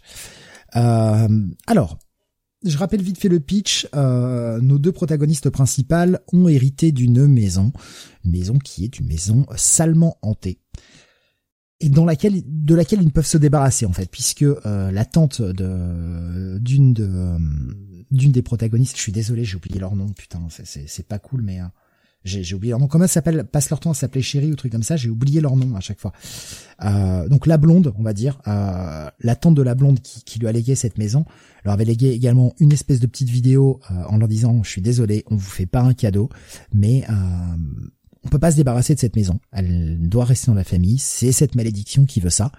Et ben maintenant que vous êtes dans la maison, vous pouvez plus en sortir. Et en gros, la nuit, le, cette espèce de ranch devient un, un joyeux bordel avec euh, des fantômes, des apparitions, des ovnis, des monstres. Il y a de tout. Voilà, il y a de tout. Et en même temps, euh, le monsieur que vous voyez sur la cover actuellement, euh, qui tient son couteau, eh bien, est un mec qui avait participé à un braquage et dont les euh, complices ont caché une partie de la, ont caché le, butin puisqu'ils sentaient que le mec allait les poignarder dans le dos. Pas manqué, il les a butés, mais n'a pas réussi à retrouver l'argent. Et il s'est fait engager comme extra sur ce ranch parce qu'il sait que c'était dans ce coin-là euh, qu'ils sont planqués l'argent, mais n'arrive pas à trouver où. Dans le dernier épisode, euh, notre couple avait fait appel à un espèce de chasseur de fantômes assez réputé qui a des émissions à la télé, etc., pour essayer de bah, de lever la malédiction et pratiquer un exorcisme sur cette baraque. Sauf que le mec qui avait vu une, ou deux véritables apparitions, mais en général c'était plutôt du bullshit, bah, s'aperçoit que là, toutes ces créatures-là existent. Après, le mec n'est pas trop décontenancé, il, est quand même, il sait quand même se tenir et euh, voilà, il va au charbon. Et à la fin de l'épisode précédent, ils se sont aventurés dans les bois, chose qu'on leur a dit de pas faire, hein, notamment ne pas aller dans les bois, surtout la nuit tombée. Et le conseil, dernier conseil avisé euh, de sa tante, euh, était, euh, bien si vous voyez l'homme à cornes, fuyez. Et justement, on, finissait l'épisode 3 sur l'arrivée de ce fameux Ant-Man. Je crois que vous le voyez sur la... Non, vous le voyez pas sur la cover. Et euh, bah justement, ils se retrouvent face à ça et bah, leur réaction c'est bah, fuir quoi, comme on leur a dit. Ce problème c'est qu'ils fuient dans cette forêt où ils ont du mal à se repérer, ils tombent sur des créatures de plus en plus bizarres, ils vont tomber en même temps sur ce fou qui cherche son butin et forcément les choses vont partir dans tous les sens. Ça pète de partout, c'est vraiment un épisode ultra action, il n'y a pas une seconde pour respirer. Mais euh, c'est pas trop en fait, c'est vraiment ça ne s'arrête jamais quoi. C'est euh, une péripétie, on entraîne une autre, on entraîne une autre, on entraîne une autre. C'est une suite d'événements et d'enchaînements de, situations toutes de plus en plus dingues et de plus en plus dangereuses. Et tout le monde ne va pas forcément ressortir vivant hein, de, ces quatre protagonistes face à ces espèces de, de créatures. Il y a forcément des gens qui vont y rester. Lesquels? Justement, ça vous le découvrirez dans l'épisode. Bien évidemment, l'histoire n'est pas finie. Alors, il y a un cinquième épisode de d'annoncer pour le mois prochain. Et pour le moment, pas de suite. Euh, il y aura le TPB. Alors, est-ce que ce sera juste la fin du premier arc? Est-ce que l'histoire se termine au cinquième? Je n'en sais pas plus. Mais euh, là, c'est franchement bien cool. Euh, avec un premier épisode qui était un peu lent, mais qui posait le ton, et on se disait d'accord, mais ça va où? Dès l'épisode 2, ça démarre dans tous les sens, et ça ne s'arrête plus depuis. Franchement, bonne lecture. Très bonne lecture, bien rythmée, bien fun. J'ai hâte de découvrir le cinquième et j'ai hâte de découvrir comment cet arc-là, s'il s'agit d'un premier arc, va se terminer pour, euh, eh bien, bah pour pour conclure au moins tout ça. Euh, voilà, donc ça va être un, bon petit bail pour moi pour ce euh, I Hate This Place numéro 4. Je vous encourage à, à tester. Alors peut-être que la partie graphique ne vous séduira pas. Ce que je peux comprendre, c'est un dessin assez assez rugueux, assez euh, assez anguleux. Je trouve que ça correspond bien par contre au ton de au ton de l'histoire. Voilà, bonne petite pioche. Ça va être un, bon petit bail ce I Hate This Place. Hein. Voilà, j'apprécie beaucoup. Et je vois que Bunny nous, nous partage euh, eh bien que Creepshow va débarquer chez Image. On va avoir une mini-série en 5 chez Image de Creepshow. Plutôt cool. Plutôt cool. Voilà. Pour les fans d'horreur, évidemment. Jonathan, je te repasse la parole pour la suite tu vas nous parler du Batman White Knight Presents Red Hood numéro 2. Titre à rallonge. Oui. Oui. Scénarisé par euh, Sean Murphy, euh, qui fait l'histoire, mais on nous annonce encore Clay McCormack au script. Euh, et on a des dessins de George Cabandice, Cabandé, Cabandice, je ne sais pas, page 1 à 20, et Simone Dimeo, page 21 à 24 et Dave Stewart est à la euh, colorisation. Euh, donc euh, ben on est sur cette histoire avec Jason Todd qui alors est-ce que je le révèle ou pas le twist de de de Jason Todd dans la continuité White Knight ah bah si c'était le mois dernier oui vas-y hein, si tu peux rien dire sur l'épisode sinon pas le choix. oh je peux le faire sans vous le dire mais bon bouchez-vous les oreilles. Hein, tant je te hein. laisse, je te laisse prendre, faire, euh, faire ton choix. Ouais, ça fait un mois de toute façon. Euh, Jason Todd, euh, bah, dans cette cette continuité de White Knight, n'est pas mort avec les événements de 10 in the in, in, the Family. en fait, il est tabassé à mort par le Joker qui, à coup de baramine, qui lui demande bon de lui révéler euh, qui est l'identité de Batman et euh, finalement euh, Jason Todd craque et échange sa survie contre l'identité de Batman et il révèle qui est Batman et le Joker le laisse vivant parce que il considère que ce sera une une enfin une mort plus terrible pour lui de devoir faire face à son mentor après l'avoir trahi que que de le laisser que, que de le tuer quoi. Et donc depuis Jason Todd doit vivre un peu avec ça euh, et euh, et euh, via donc le personnage de Gann dans le pro qu'on découvrait dans le premier épisode, qui voulait être une Robin et qu'il avait pris sous son aile, on pensait que voilà Jason Todd était, un peu sur la voie de, de la reconstruction. Euh, et, euh, et donc on va on va voir un petit peu la fin de cette histoire avec Spielbinder donc qui s'en était pris à la famille de, de Gann à son à son à son voisinage. Donc euh, Jason Todd va l'aider. Et puis on va revenir sur le temps présent euh, quand euh, Jason retrouve retrouve retrouve Gann. et, et, on va voir quelle va être la nouvelle suite de pour pour Jason dans cet univers cet univers White Knight. Bon, je vais pas vous en dire beaucoup plus parce que honnêtement, c'est pas c'est pas incroyable quoi. C'est vraiment pas indispensable. Euh, ça fait euh, oui c'est intéressant parce que c'est euh, enfin on suit un petit peu bon le la descente aux enfers et un petit peu la remontée de ce Jason Todd de, l'univers White Knight mais honnêtement est-ce qu'on avait vraiment besoin d'une mini-série qui racontait ça? Ah, là, là les, les, commentaires que je vois sont pas forcément très très bons. Hein. Bunny nous disait, je l'ai lu, c'est nul. Franchement, perte de temps. Perso sont clichés à mort, hyper prévisible. C'est chiant comic book teens, alors que bon, ça tombe pas à ça sur cette gamme. Alexin nous disait, autant la série principale j'aime beaucoup, autant ça c'est nul à chier. Et Nico Chris nous dit, c'est moche surtout. Putain, ça, bah, ça flingue le titre. C'est moche, effectivement, c'est pas, euh, c'est pas utile, quoi. C'est vraiment pas, c'est vraiment pas indispensable. La menace Spellbinder est, évacuée en deux temps trois mouvements. Non, très franchement, euh, tu vois, ça n'a, ça n'a pas d'intérêt. À la limite, on aurait préféré peut-être un, tie-in sur euh, sur Nightwing pour voir ce qui se passait euh, entre les événements de la suite de White Knight, enfin la partie Azrael et cette partie Beyond. Autant Batman White Knight Beyond bah, Batman enfin ouais Batman Beyond White Knight Beyond the White Knight, je trouve ça très réussi je trouve ça très très bon. Autant ça, euh, non, euh, c'est pas très bon. Donc euh, pour moi, ce sera. Il aurait pu faire un titre family et puis un épisode sur chacun des membres de la Bat Family, tu vois, pour pouvoir compresser un peu son récit et en faire un sur chaque, quoi, et voir un petit peu comment le monde évolue. Il aurait pu faire une série aussi, simplement, se contenter de ça. Ça aurait été, ça aurait été très bien. mais non, pour moi, ça sera un petit check-it, quoi, pas plus. On va repasser chez Marvel avec le 46e épisode des FF, qui est le dernier épisode de Dan Slott sur le titre.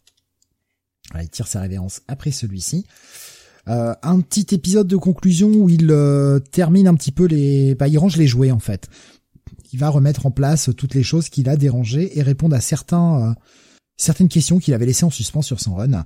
On a bien sûr Dan Slott au scénar, on a Cafu au dessin et une colorisation de Rezu Sabortov ou Jésus, je sais pas, ou Jésus. Et Roberto Carlos, euh, Roberto Carlos euh, au lettrage. Les, les photos comprendront. On a euh, Reed Richards qui va enfin suivre le message qu'il avait reçu de son père, qui lui disait qu'il avait une demi-sœur. Il va aller la rencontrer et lui présenter un petit peu toute la famille et lui faire vivre en gros pendant une journée quelques aventures des FF qui vont s'enchaîner avec euh, notamment euh, eh bien un appel de l'Overseer sur euh, ce monde hein, où est Johnny Storm, où il s'est barré après, puisque rappelons que Johnny Storm est toujours une boule enflammée qui ne peut plus s'arrêter. Et l'Overseer qui lui dit faut que tu viennes, mon bon Reed, parce que ben ça y est, j'ai trouvé la solution. On va pouvoir le guérir. Normalement. Et là, si ça marche, justement, ils vont aussi pouvoir guérir Sky, puisque Sky aussi avait muté. Donc ça laisse poser pas mal de, choses. Donc ils vont aller se rendre sur... Euh, c'est comment déjà le monde? C'est Spire, je crois. Je pourrais pas dire de bêtises. Je crois que c'est Spire le monde. Euh, et ils vont, il va emmener ben, justement sa nouvelle demi-sœur. Il va y avoir pas mal d'aventures euh, qui vont vivre et on va voilà boucler un petit peu tous les éléments qui ont fait le bah, qui, qui avait dans le run de Dan Slott. C'est un bon épisode de conclusion, peut-être un peu guimauve sur la fin, mais après tout, c'est censé être une conclusion de run. C'est pas si gênant que ça. J'ai plutôt bien aimé l'épisode dans, son ensemble. Ça reste un épisode pour, je pense, la mythologie des FF en elle-même. Peut-être un peu dispensable. Si vous avez aimé le run de Dan Slott, ouais, ratez pas, ratez pas son dernier épisode. Franchement, il va conclure tout ce qui manquait. Donc euh, voilà, on est au sortir de la Reckoning War. Faut terminer tout le truc. Alors l'épisode prochain, on nous annonce eh bien que ce sera un tie-in à Axe, Judgment Day. Bon, voilà, est-ce qu'on avait besoin d'un tie Je ne sais pas. Euh, qui sera écrit euh, par David Pepose et illustré par Juan Cabal. Et euh, Bunny nous a partagé tout à l'heure, eh bien, l'annonce de qui va reprendre le titre de façon régulière. Alors je ne sais pas si c'est un relaunch, je ne sais pas si la numérotation va continuer. Pour le moment, il n'y a rien de précisé, mais ce sera écrit par Ryan North et dessiné par Iban Coelho. Ça, ça va. Enfin, je veux dire, en termes en termes d'équipe, surtout Ivan Coelho, c'est, c'est plutôt cool. C'est un nouveau numéro 1 en novembre. Bon. Ouais. Alors ça, par contre, est-ce qu'on était obligé de s'imposer le traditionnel relaunch, sachant que si je compte bien, on est au numéro 46 et c'est le Legacy numéro 691. S'il y a un ou deux épisodes de Taïn, on va arriver au 682, 693, on nous relance le truc au numéro 1 pour nous faire un 700 dans quoi? Dans 3 mois? 4 mois? Bon. Après, ils nous ont fait un numéro 900 sur Spider-Man sans rechanger la numérotation. Ils sont pas revenus à la, numérotation Legacy, donc... Euh, on va voir. Voilà, l'épisode, l'épisode est cool, c'est un bon petit check-it, plutôt joli, ça, se passe bien, c'est, agréable à lire. Voilà, rien de plus, euh, pas grand chose de plus à, raconter sur ce titre. Je te l'ai laissé celui-ci, Jonathan, euh, volontairement, parce que je sais que tu aimes beaucoup cette série. Et euh, bon, on avait quand même un cliffhanger dans le dernier épisode qui était plutôt plutôt cool. Il s'agit de Radiant Black, numéro 17. Alors, je rappelle quand même euh, que Steve avait pas aimé hein, le précédent épisode. Hein. Non, pas trop. Non, franchement. Ouais, j'avais trouvé ça un peu euh, hein. assez moyen. Moi, j'avais dit qu'effectivement, euh, autant j'avais beaucoup aimé le, cliffhanger et globalement le fait que on est en fait on a on est cette alliance un petit peu de de rogues, de vilains un petit peu qu'on nous avait présenté tout le long de la série. Autant c'est vrai que dans l'exécution, c'était euh, c'était un peu faiblard. Euh, et donc euh, on est sur cette deuxième partie hein, finalement, donc Radiant Black numéro 17, toujours scénarisé par Kelly Higgins. Alors on nous l'annonce avec Joe Clark. dessin Marcelo Costa, colorisation Triona Farrell. Et en fait, on va euh, commencer l'épisode un petit peu euh, quelques minutes avant euh, ce qui s'est passé donc du côté de de la rencontre de, de basketball et surtout bah, l'attaque des Rogues sur sur Marshall puisqu'on va retrouver Nathan qui va être arrêté par enfin sur la route alors qu'il est en train de marcher par une personne et cette personne bien c'est tout simplement le Radiant Yellow qui est un petit peu celui qui alors est-ce qu'il lit dans le futur? Est-ce qu'il manipule les probabilités? On ne sait pas exactement quel est son pouvoir. On comprend quand même qu'il sait, euh, sait un petit peu ce qui va se passer à l'avance. Donc, euh, il recueille Nathan et il lui dit, bah, t'as besoin de, venir, euh, de venir avec moi. Nathan, lui, va avoir une discussion avec bah, cette espèce de conscience des, des Radiant. Le Zordon Radiant, ouais. Ouais, oui, voilà. en, plus cryptique encore que Zordon. Et en plus creepy euh, aussi quand même. Un, petit peu, ouais, quand même. Euh, donc, euh, donc voilà, donc c'est assez intéressant. Euh, le Radiant Yellow de toute façon euh, marche très bien, hein, toujours. on sent que euh, Kylie Higgins le tient bien et on va donc avoir la transformation de de Nathan en Radiant Black. Et ce qui est intéressant en fait, c'est que Kylie Higgins nous fait tout ce passage-là et la transformation de, de Nathan, et on ne sait pas ce qui se passe à ce moment-là du côté de chez Marshall. Donc on ne sait pas si Marshall est lui aussi transformé en Radiant Black, s'il se va en même temps, si c'est pas le cas, on ne le sait pas tout ça. Donc ça, je trouve ça, je trouve ça assez intéressant. Euh, il y a quand même ce passage intéressant de, de, Radiant, de marrant de qui a euh, son utilisation du pouvoir où il se rend compte, ah, j'ai peut-être pas garé la voiture au bon endroit. Mais j'ai relu euh, deux fois la page, je me suis dit, mais qu'est-ce qui se passe? Il y a un truc que j'ai pas compris. Et bon, après, en, relisant la une deuxième fois la page, je me suis dit, ok, je vois ce qu'il a fait. Et je me demandais à quoi ça servait. Et quand j'ai eu la réponse quelques pages plus loin, j'étais mort de rire. Je pensais que justement c'était pour éviter ce qui se passe, mais non. mais oui, moi aussi. Je pensais que c'était, je pensais que c'était pour éviter ça. Et puis en fait, c'est génial. Ah oui, franchement, c'était bien trouvé ça. Ça, c'était cool. Bah, dans les deux cas, ça aurait marché parce que si c'était pour éviter, ça aurait été drôle aussi, quoi. Ouais, mais c'est qu'on voit le gag venir, quoi. Tu vois. Là, il nous prend un contre-pied, justement. Et ça, c'était cool, tu vois. Je, je m'attendais pas à ça. Et en plus, il te donne une explication de pourquoi elle a fait ça à la fin de l'épisode. Ouais. Ce que j'ai trouvé encore plus cool. Donc voilà, et donc après on revient euh, sur le, bah, les événements de maintenant, c'est-à-dire les événements de la fin de l'épisode précédent, où on a ce Radiant Black euh, qui euh, s'oppose aux Rogues pendant que Marshall est en train de boire la tasse dans la piscine, et évidemment bah, ce qu'on subodoré le mois dernier se révèle exact, c'est-à-dire que c'est Nathan qui a repris le costume de Radiant Black, et et ça ne gêne pas les Rogues. Hein. Les Rogues, ils vont quand même, ils vont quand même s'attaquer à lui. on va, il y a notamment un des Rogues qui va nous montrer un petit peu encore plus certaines de ses motivations. Et, euh, et, voilà, donc ça va être un épisode qui ensuite va être très dynamique avec euh, Nathan qui va essayer un petit peu de bah, d'aider Marshall, quoi, hein, le, le, sauver de là. Euh, le Radiant Yellow va avoir euh, un rôle à jouer, voilà, en fond. Et, et on va avoir bah, une, une sacrée révélation ah. sur la, la, dernière partie de, de l'épisode. C'était génial. Cette séquence est super. J'ai adoré toute la séquence, le jeu qu'il y a euh, cette espèce de ping-pong, voilà, pour rester euh, flou. Putain, j'ai trouvé ça génial. Ça marche tellement bien. Mais c'est vraiment une séquence là que j'aimerais voir animée, tu vois, ou enfin comme le petit dessin animé qu'ils avaient fait il y a quelques, enfin le, petit animé qu'ils avaient fait. J'aimerais j'aimerais trop voir cette séquence qui bouge pour de vrai quoi. Ça doit être trop cool. En fait, en fait, ce qui est génial, Steve, c'est qu'aussi au niveau de de l'impact émotionnel quand t'es lecteur, c'est quelque chose que Kylie Ginn avait préparé quand même depuis euh, depuis des mois et des mois quoi. Depuis le bah, de toute façon depuis le début de Radiant Black et euh, plus encore avec le retour de le retour de Nathan. Euh, on savait pas pourquoi il y avait ces dialogues un petit peu un, petit peu enfin on se doutait qu'il y avait quelque chose dans ces dialogues entre Nathan et et, et Marshall où euh, euh, est-ce que l'un allait trouver, allait retrouver sa place? Est-ce que l'autre pensait qu'il était bien à sa place? Enfin, voilà. Et là, euh, là, euh, là, on a compris pourquoi. Ça marche très bien. Et puis il y a un cliffhanger. Bah, on n'avait peut-être pas trop vu venir quand même. Donc, j'aime autant te dire, avant de te laisser la parole, que autant le, le numéro 16, il y avait une petite descente, autant celui-là, on revient sur du très très à Down Black quand même. ah bah pardonnez. Moi, j'ai pardonné le numéro 16. là, c'est bon. Avec cet épisode-là, j'ai pardonné le numéro 16. Cet épisode est excellent, de bout en bout. Alors oui, la structure euh, du, du, on revient un petit peu avant, machin. C'est un peu chiant, mais ça fonctionne bien. Parce que comme ça, on comprend mieux cet impact. Parce que faut avouer quand même que le cliffhanger du 16 était quand même pas clair. Il était pas, il pas super limpide, quoi. Donc là, au moins, on a toute l'explication. Et vraiment, plus l'épisode avance, plus c'est dingue et ça part dans tous les sens, vraiment. Donc euh, ouais non, il y y a, rien à dire, cet épisode est vraiment cool, vraiment vraiment cool.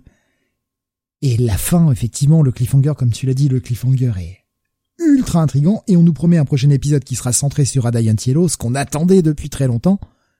Il y a rien à dire. C'est super. Franchement, c'est vraiment super. Une super lecture, bordel de merde. Et, et, et j'aime bien quand même ce passage avec les, les Rogues qui se dit mais euh, euh, enfin qui avait préparé un plan si jamais Radiant Black euh, avait un soutien. Euh, et ils avaient préparé un plan pour tous les autres Radiant. Donc ils nous citent Radiant, Radiant Red, le Pink, le Yellow, et aussi ils font allusion à Roxon. Donc j'ai bien aimé ce passage là simplement. Ils n'avaient pas prévu que bah, que Nathan revienne dans le jeu quoi. Ouais, ouais, il y a, vraiment la mention là-dedans de, tout l'univers partagé, et ça aussi c'est une bonne chose. Au moins, voilà, ils utilisent leur univers, euh, leur univers Radiant. C'est bien, franchement c'est très très bien.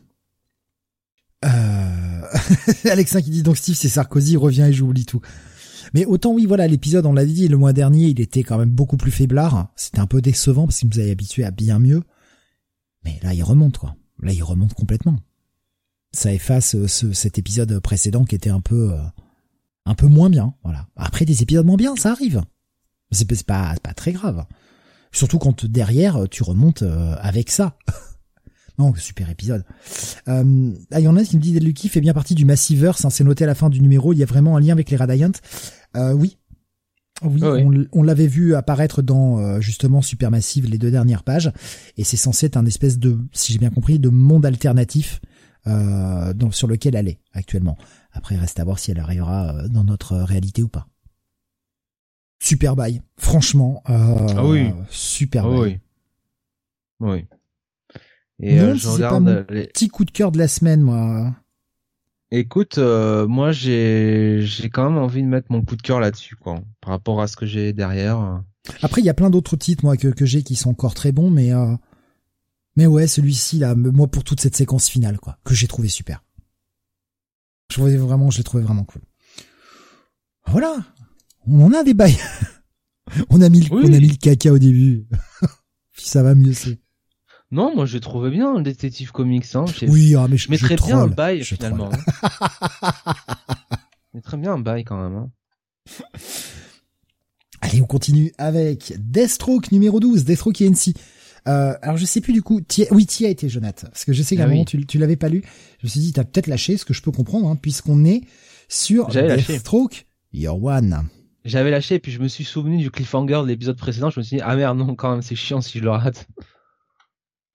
Deathstroke Your One, écrit par euh, eh bien Ed Brisson, dessiné par Dexter Soy, colorisé par Veronica Gandini.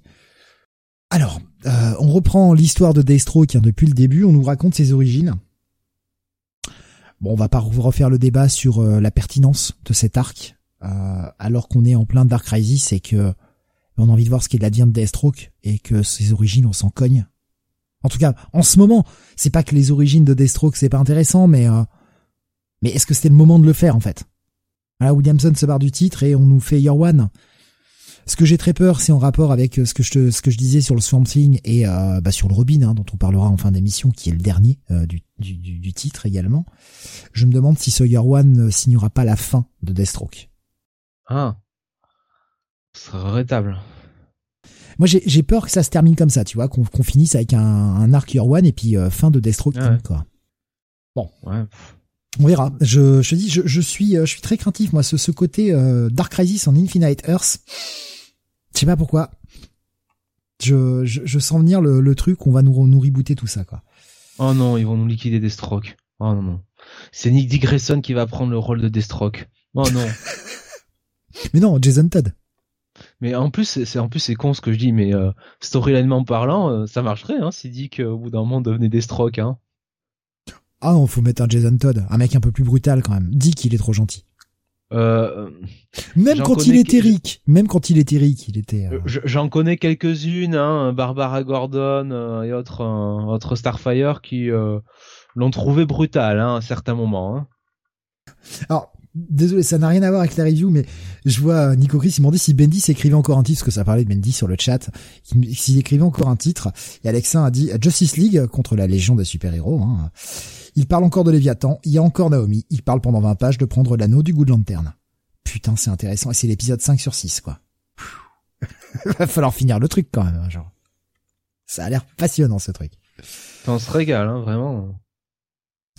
Alors, ce euh, Deathstroke Inc. Euh, donc Your troisième partie, un Deathstroke qui, euh, qui revient à ses origines, euh, voilà, comment il a acquis cette espèce de sérum qui l'a transformé tel qu'il est, euh, son costume et son premier contrat qui est de buter le gars qui justement avait participé à l'expérience euh, qui lui a donné ses pouvoirs, hein, faire disparaître les traces sur ordre du gouvernement. Il arrivé pour tuer sa cible, alors euh, au grand dam de sa famille évidemment, parce que les, choses ne vont pas bien avec sa femme et son fils, avec lesquels il est de plus en plus distant. Et euh, donc il fait son contrat avec Wintergreen, son, son acolyte. Et à la fin de l'épisode 2, eh bien celui qui euh, s'interposait entre Deathstroke et sa cible était nul autre que Green Arrow. Là tu te dis ah c'est cool, c'est cool, petit Green Arrow. Ça fait un petit moment qu'on l'a pas vu, ça fait du, ça fait plaisir. Ouais, franchement. Euh, un petit peu de Green Arrow, moi j'aime bien, j'aime bien ce perso. Il fallait bien quelqu'un pour prendre une branlée contre Deathstroke. Euh, ouais, Green Arrow, c'est pas une mauvaise idée. A-t-il seulement pris vraiment une branlée ah, Il s'en sort avec les honneurs, mais enfin il ramasse ses dents quand même. Hein. Va-t-il arriver à, à empêcher Deathstroke d'atteindre sa cible? Ah, vous doutez bien que forcément il va y avoir grabuge, il va y avoir bagarre entre les deux. Bagarre. La bagarre. Et euh, bah Deathstroke, euh, Deathstroke n'est pas le tueur implacable que l'on croyait, le mec qui ne rate jamais sa cible. Parce que putain, le mec arrête pas de nous seriner tout le temps là, qu'il est euh, ouais, moi je rate jamais ma cible, je réussis tous mes ah contrats. Bah dis donc mec, à chaque fois que je te vois, tu les rates tes contrats, putain. Dis pas de bol hein quand même. Franchement, les Teen Titans euh, pour des mecs qui devaient être liquidés, ça va, hein, tranquille hein. Même Changeling, il l'a pas buté. On a bien vu. Putain. Non, c'était pour lui donner une leçon, pour lui montrer que je peux le faire, mais que je le fais pas. Quelle justification miteuse Quel charlot quand même, putain. Ah bah dis donc, Darkness, euh, ils ont, elle a bien misé hein là hein, pour euh, pour comme vaisseau là avec des strokes, hein, putain. Et puis, on va avoir euh, un petit moment de break au sein de, toute cette séquence d'action. Séquence d'action qui est efficace. Franchement, enfin, en termes de rythme, en termes de, en termes de, de, storytelling, c'est très efficace. Moi, j'aime bien le trait de Dexter Soy. Après, donc euh, voilà. J'aime bien Destro qui appelle euh, Green Arrow Kid. ouais, ah oui. hey Kid, bouge de là. Ouais, ça me fait marrer quoi. Ça me fait but, ça me bute ça. On a sa femme qui va passer des examens et bon, bah, c'est un spoil pour personne, hein, vous le savez déjà. Elle annonce qu'elle est enceinte à nouveau. Et forcément, vu les relations avec son mari actuellement, elle est pas forcément extrêmement joyeuse d'être euh, enceinte. Voilà, avec un petit cliffhanger efficace, mais bon. Est-ce qu'on sait pas ce qui arrive déjà après ce cliffhanger? C'est sympathique. A priori, on a lu le mm. personnage pendant euh, 40 et quelques années, donc on peut se douter. Hein. C'est sympathique, voilà, c'est pas c'est pas mauvais en soi, mais quelle est la pertinence de ce truc, quoi? Franchement, c'est moins pire que ce que je m'attendais, quoi. Quand on a vu, allez, on va revenir sur un Destro One, oh là là. Le premier épisode était rude. Hein. Les yeux ont roulé fort, je vous le dis tout de suite. Mais bon, j'ai pas j'ai pas trouvé ça déplaisant. Ça a quand même le bon goût de pas être trop lourd, euh, de pas trop se prendre quand même euh, au sérieux. Euh, c'était c'était plaisant. C'est vite oubliable. Voilà, très clairement. Voilà, c'est pas c'est pas du niveau du run euh, Deathstroke ENC hein, euh, de Joshua Williamson. Et de toute façon, est-ce qu'on peut vraiment parler de Deathstroke ENC sur sur ce titre-là? Bah, Il est en équipe avec Wintergreen. Ah ouais, ah ouais, on se rapproche là. la, branche est un peu vermoulue, mais on arrive encore à se raccrocher. Non, c'est appréciable. mais euh, non, enfin, c'est euh, c'est un check-it quoi, en vrai. Ouais, c'est euh, c'est un bon check-it, voilà, pas plus, pas plus, pas moins. C'est comme tu l'as dit, hein, c'est très agréable à lire. Ça ça veut pas péter plus haut que ça en a le cul. Mais est-ce qu'on peut s'en passer? Oui, franchement, oui. C'est actuellement, c'est pas ce qui nous intéresse de lire sur Deathstroke, quoi. Et comme tu l'as très bien dit, euh, par rapport au niveau de, la série écrite par Williamson, on est quand même sacrément en dessous. Voilà, donc double check-it. Et on va continuer. Ah, Jonath, j'attends celui-ci ah, avec Steve. impatience. Alors, je ne vois pas lequel c'est. Amazing Spider-Man numéro 8. Alors là, ah j'attends. Parce que déjà cette ah cover, déjà cette cover. Oh là là, Steve, là, moi, quand j'ai vu cette cover, je me suis jeté dessus, quoi. Voilà. Ça, c'est, c'est de la cover qui envoie, là, putain. Amazing Spider-Man, euh, numéro 8. Donc, c'est toujours scénarisé, entre guillemets, par Zeb Wells, avec des dessins de John, Romita Jr. et une colorisation de Scott Hanna. Euh, et euh, donc, on continue un peu sur, sur ce nouvel arc, hein, avec euh, le vautour euh, qui euh, qui a décidé. Alors il est un peu vilain le vautour il n'est pas très beau. et il a décidé de bah, s'en prendre à Spider-Man parce qu'apparemment Spider-Man aurait révélé à sa petite fille tous les méfaits du vautour. Alors je sais pas d'où ça sort, moi j'ai dû rater ces épisodes-là. un peu rien à foutre en fait. Et donc le vautour s'attaque à à Peter, n'importe quoi, à Peter, euh, et ça permet quand même à Zeb Wells de nous, euh, euh, grosso modo, bouffer deux pages de comics à rien faire, quoi. Grosso modo, voire trois, voire quatre en fait, voire cinq, voire six, voire sept, jusqu'à un coup de téléphone de Peter Parker qui s'adresse à Norman Osborn. Et alors Peter, il s'emmerde pas, c'est-à-dire qu'il a mis une, il a mis la porte dans la gueule à Norman le mois dernier, alors que Norman lui proposait quand même un job dans sa dans sa compagnie lui proposer un soutien financier euh, et logistique surtout euh, en tant que Spider-Man. Et Peter, évidemment, euh, non, Norman il est méchant, gna gna gna gna Norman il a tué Gwen Stacy, blablabla. Oui, euh, en réalité, Norman, on le sait très bien, euh, il s'est sacrifié, euh, il a montré la voie à suivre à Peter, il a montré surtout que le sacrifice de Gwen Stacy était nécessaire. Hein, puisque Peter tout de suite après est tombé dans les bras de Mary Jane et tout était parfait dans le meilleur des mondes. Voilà, on a vite oublié Gwen Stacy. Donc qu'on remercie un peu Norman, qu'on lui donne un peu ses fleurs, bout d'un moment. Et euh, surtout, Peter donc euh, demande à Norman, euh, voilà, littéralement, de lui envoyer le costume que Norman avait créé pour Peter. Voilà. Et Norman lui dit que non, c'est pas possible. Et Peter lui dit, mais je vais mourir. Et Norman lui dit, eh ben tant pis, bonne chance. Voilà. Euh, je ne vous révèle pas la suite de l'épisode, mais enfin, vous avez quand même compris au bout de la couverture de qu'est-ce qui va se passer. Et on aura quand même une bonne explication du pourquoi, euh, du comment. Euh, bon, vu comme c'est scénarisé quand même avec les pieds, je peux vous dire qu'effectivement. Est-ce vraiment avec les pieds qu'il écrit? Moi, je pense qu'il se met le stylo ailleurs, mais après. Ouais, avec les oreilles, je dirais, euh, parce qu'il doit pas beaucoup écouter ce que son éditeur lui dit de faire. Hein. Euh, donc, euh, donc je voilà. pas qu'un éditeur valide ça, hein, franchement. Écoute, quand même, un point positif, c'est que il a mis quand même deux épisodes, mais on a fini à arriver par le nouveau statu quo que tout le monde a vu venir, c'est-à-dire que Peter et Norman vont s'associer. Voilà, on entérine un peu le face turn de Norman. donc on, euh, on légitimise le ce qui s'est passé dans l'arc de Nick Spencer avec le Siniteur. Après tout, pourquoi pas euh, Peter et Norman qui font équipe, à la limite, pourquoi pas C'est pas euh, ça paraît un peu out of character dit comme ça, mais bon, on a fait, on, les a fait tellement s'affronter pendant des années, des années que bon, finalement, voir ça, pourquoi pas. donc Zeb Wells avec sa maestria a mis deux épisodes pour y arriver. Bon, voilà. On va voir ce qu'il va faire derrière de ça. Hein. Peut-être que à partir de maintenant, il va s'envoler. Ça va être comme Dan Slott euh, avec euh, Superior Spider-Man. On sait pas. Euh, mais toujours est-il que cet épisode est quand même un petit peu du tout ça pour ça.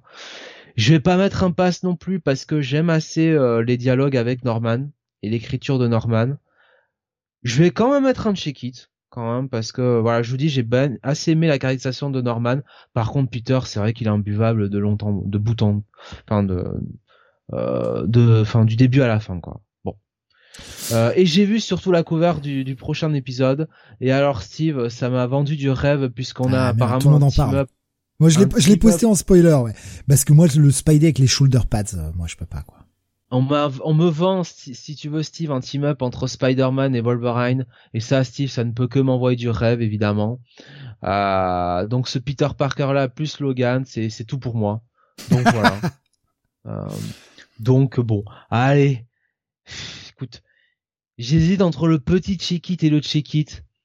Je vais mettre un check-it d'encouragement. Hein, voilà, parce que j'ai assez aimé la caractérisation de Norman, mais sinon, putain, qu'est-ce que c'est oubliable, hein, franchement deux épisodes pour arriver là-dessus, quoi. C'est vraiment. Euh, euh, alors les réactions, il y avait Benny qui dit non mais c'est pas Norman, c'est normal Osborne maintenant. Ah oui oui normal Osborne, oui on peut le voir comme ça mais. Euh, Benny qui me disait je, je l'ai lu, c'est un pass, c'est toujours nul. Voilà, il me disait mais mais Jonath, ça reste un pass, tu nous fais quoi? Euh, Il y avait grave qui nous disait c'est beau le positivisme de Jonath. Ouais, écoute hein ça a parlé de la cover qui est euh, affreuse. Euh, bon déjà Spider sur cette espèce de truc qui vole qui ressemble pas à un Goblin Glider mais version Spider, hein, je sais pas un Spider Glider, j'en sais rien mais mais regardez-moi cette anatomie dégueulasse. Regardez-moi la jambe gauche de Peter qui n'a aucun sens. Sérieux quoi, Romita il s'est vraiment pas fait chier sur cette cover.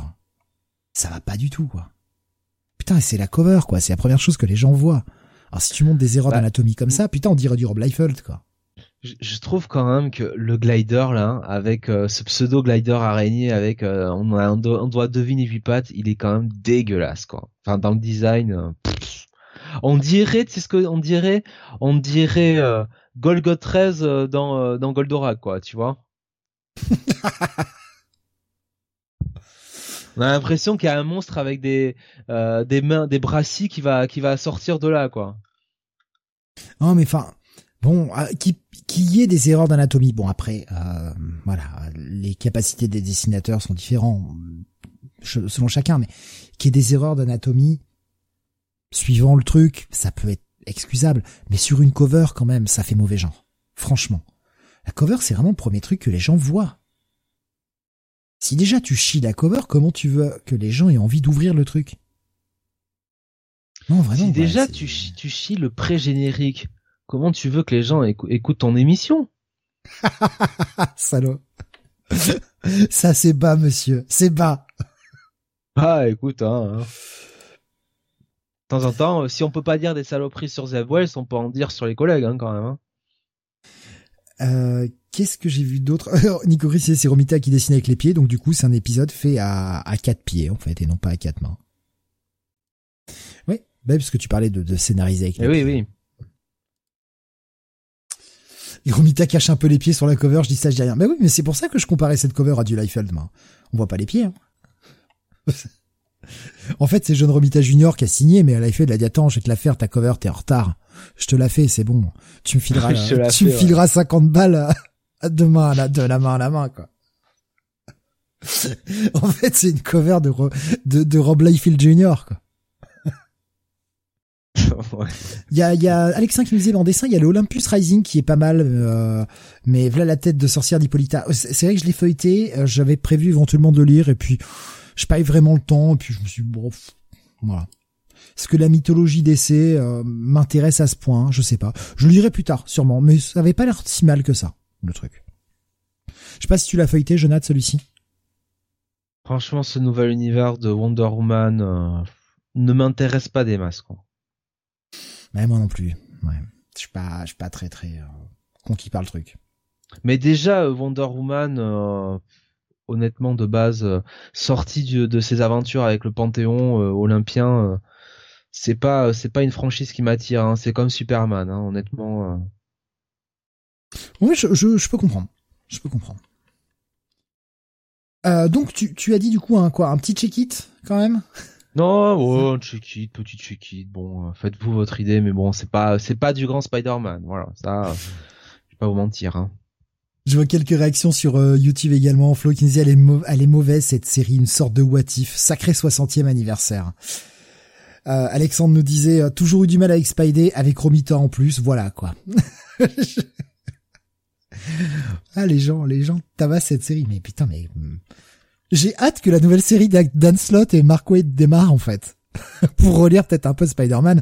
Il y, avait, euh, je, sais plus qui disait ça tout à l'heure. Je suis désolé, je, je peux pas remonter assez loin euh, dans, dans, la conversation là tout de suite. Mais euh, quand on parlait de Iron Man, qui nous disait, bah pour lire du bon Iron Man en ce moment, je lis les Epic Collection, quoi.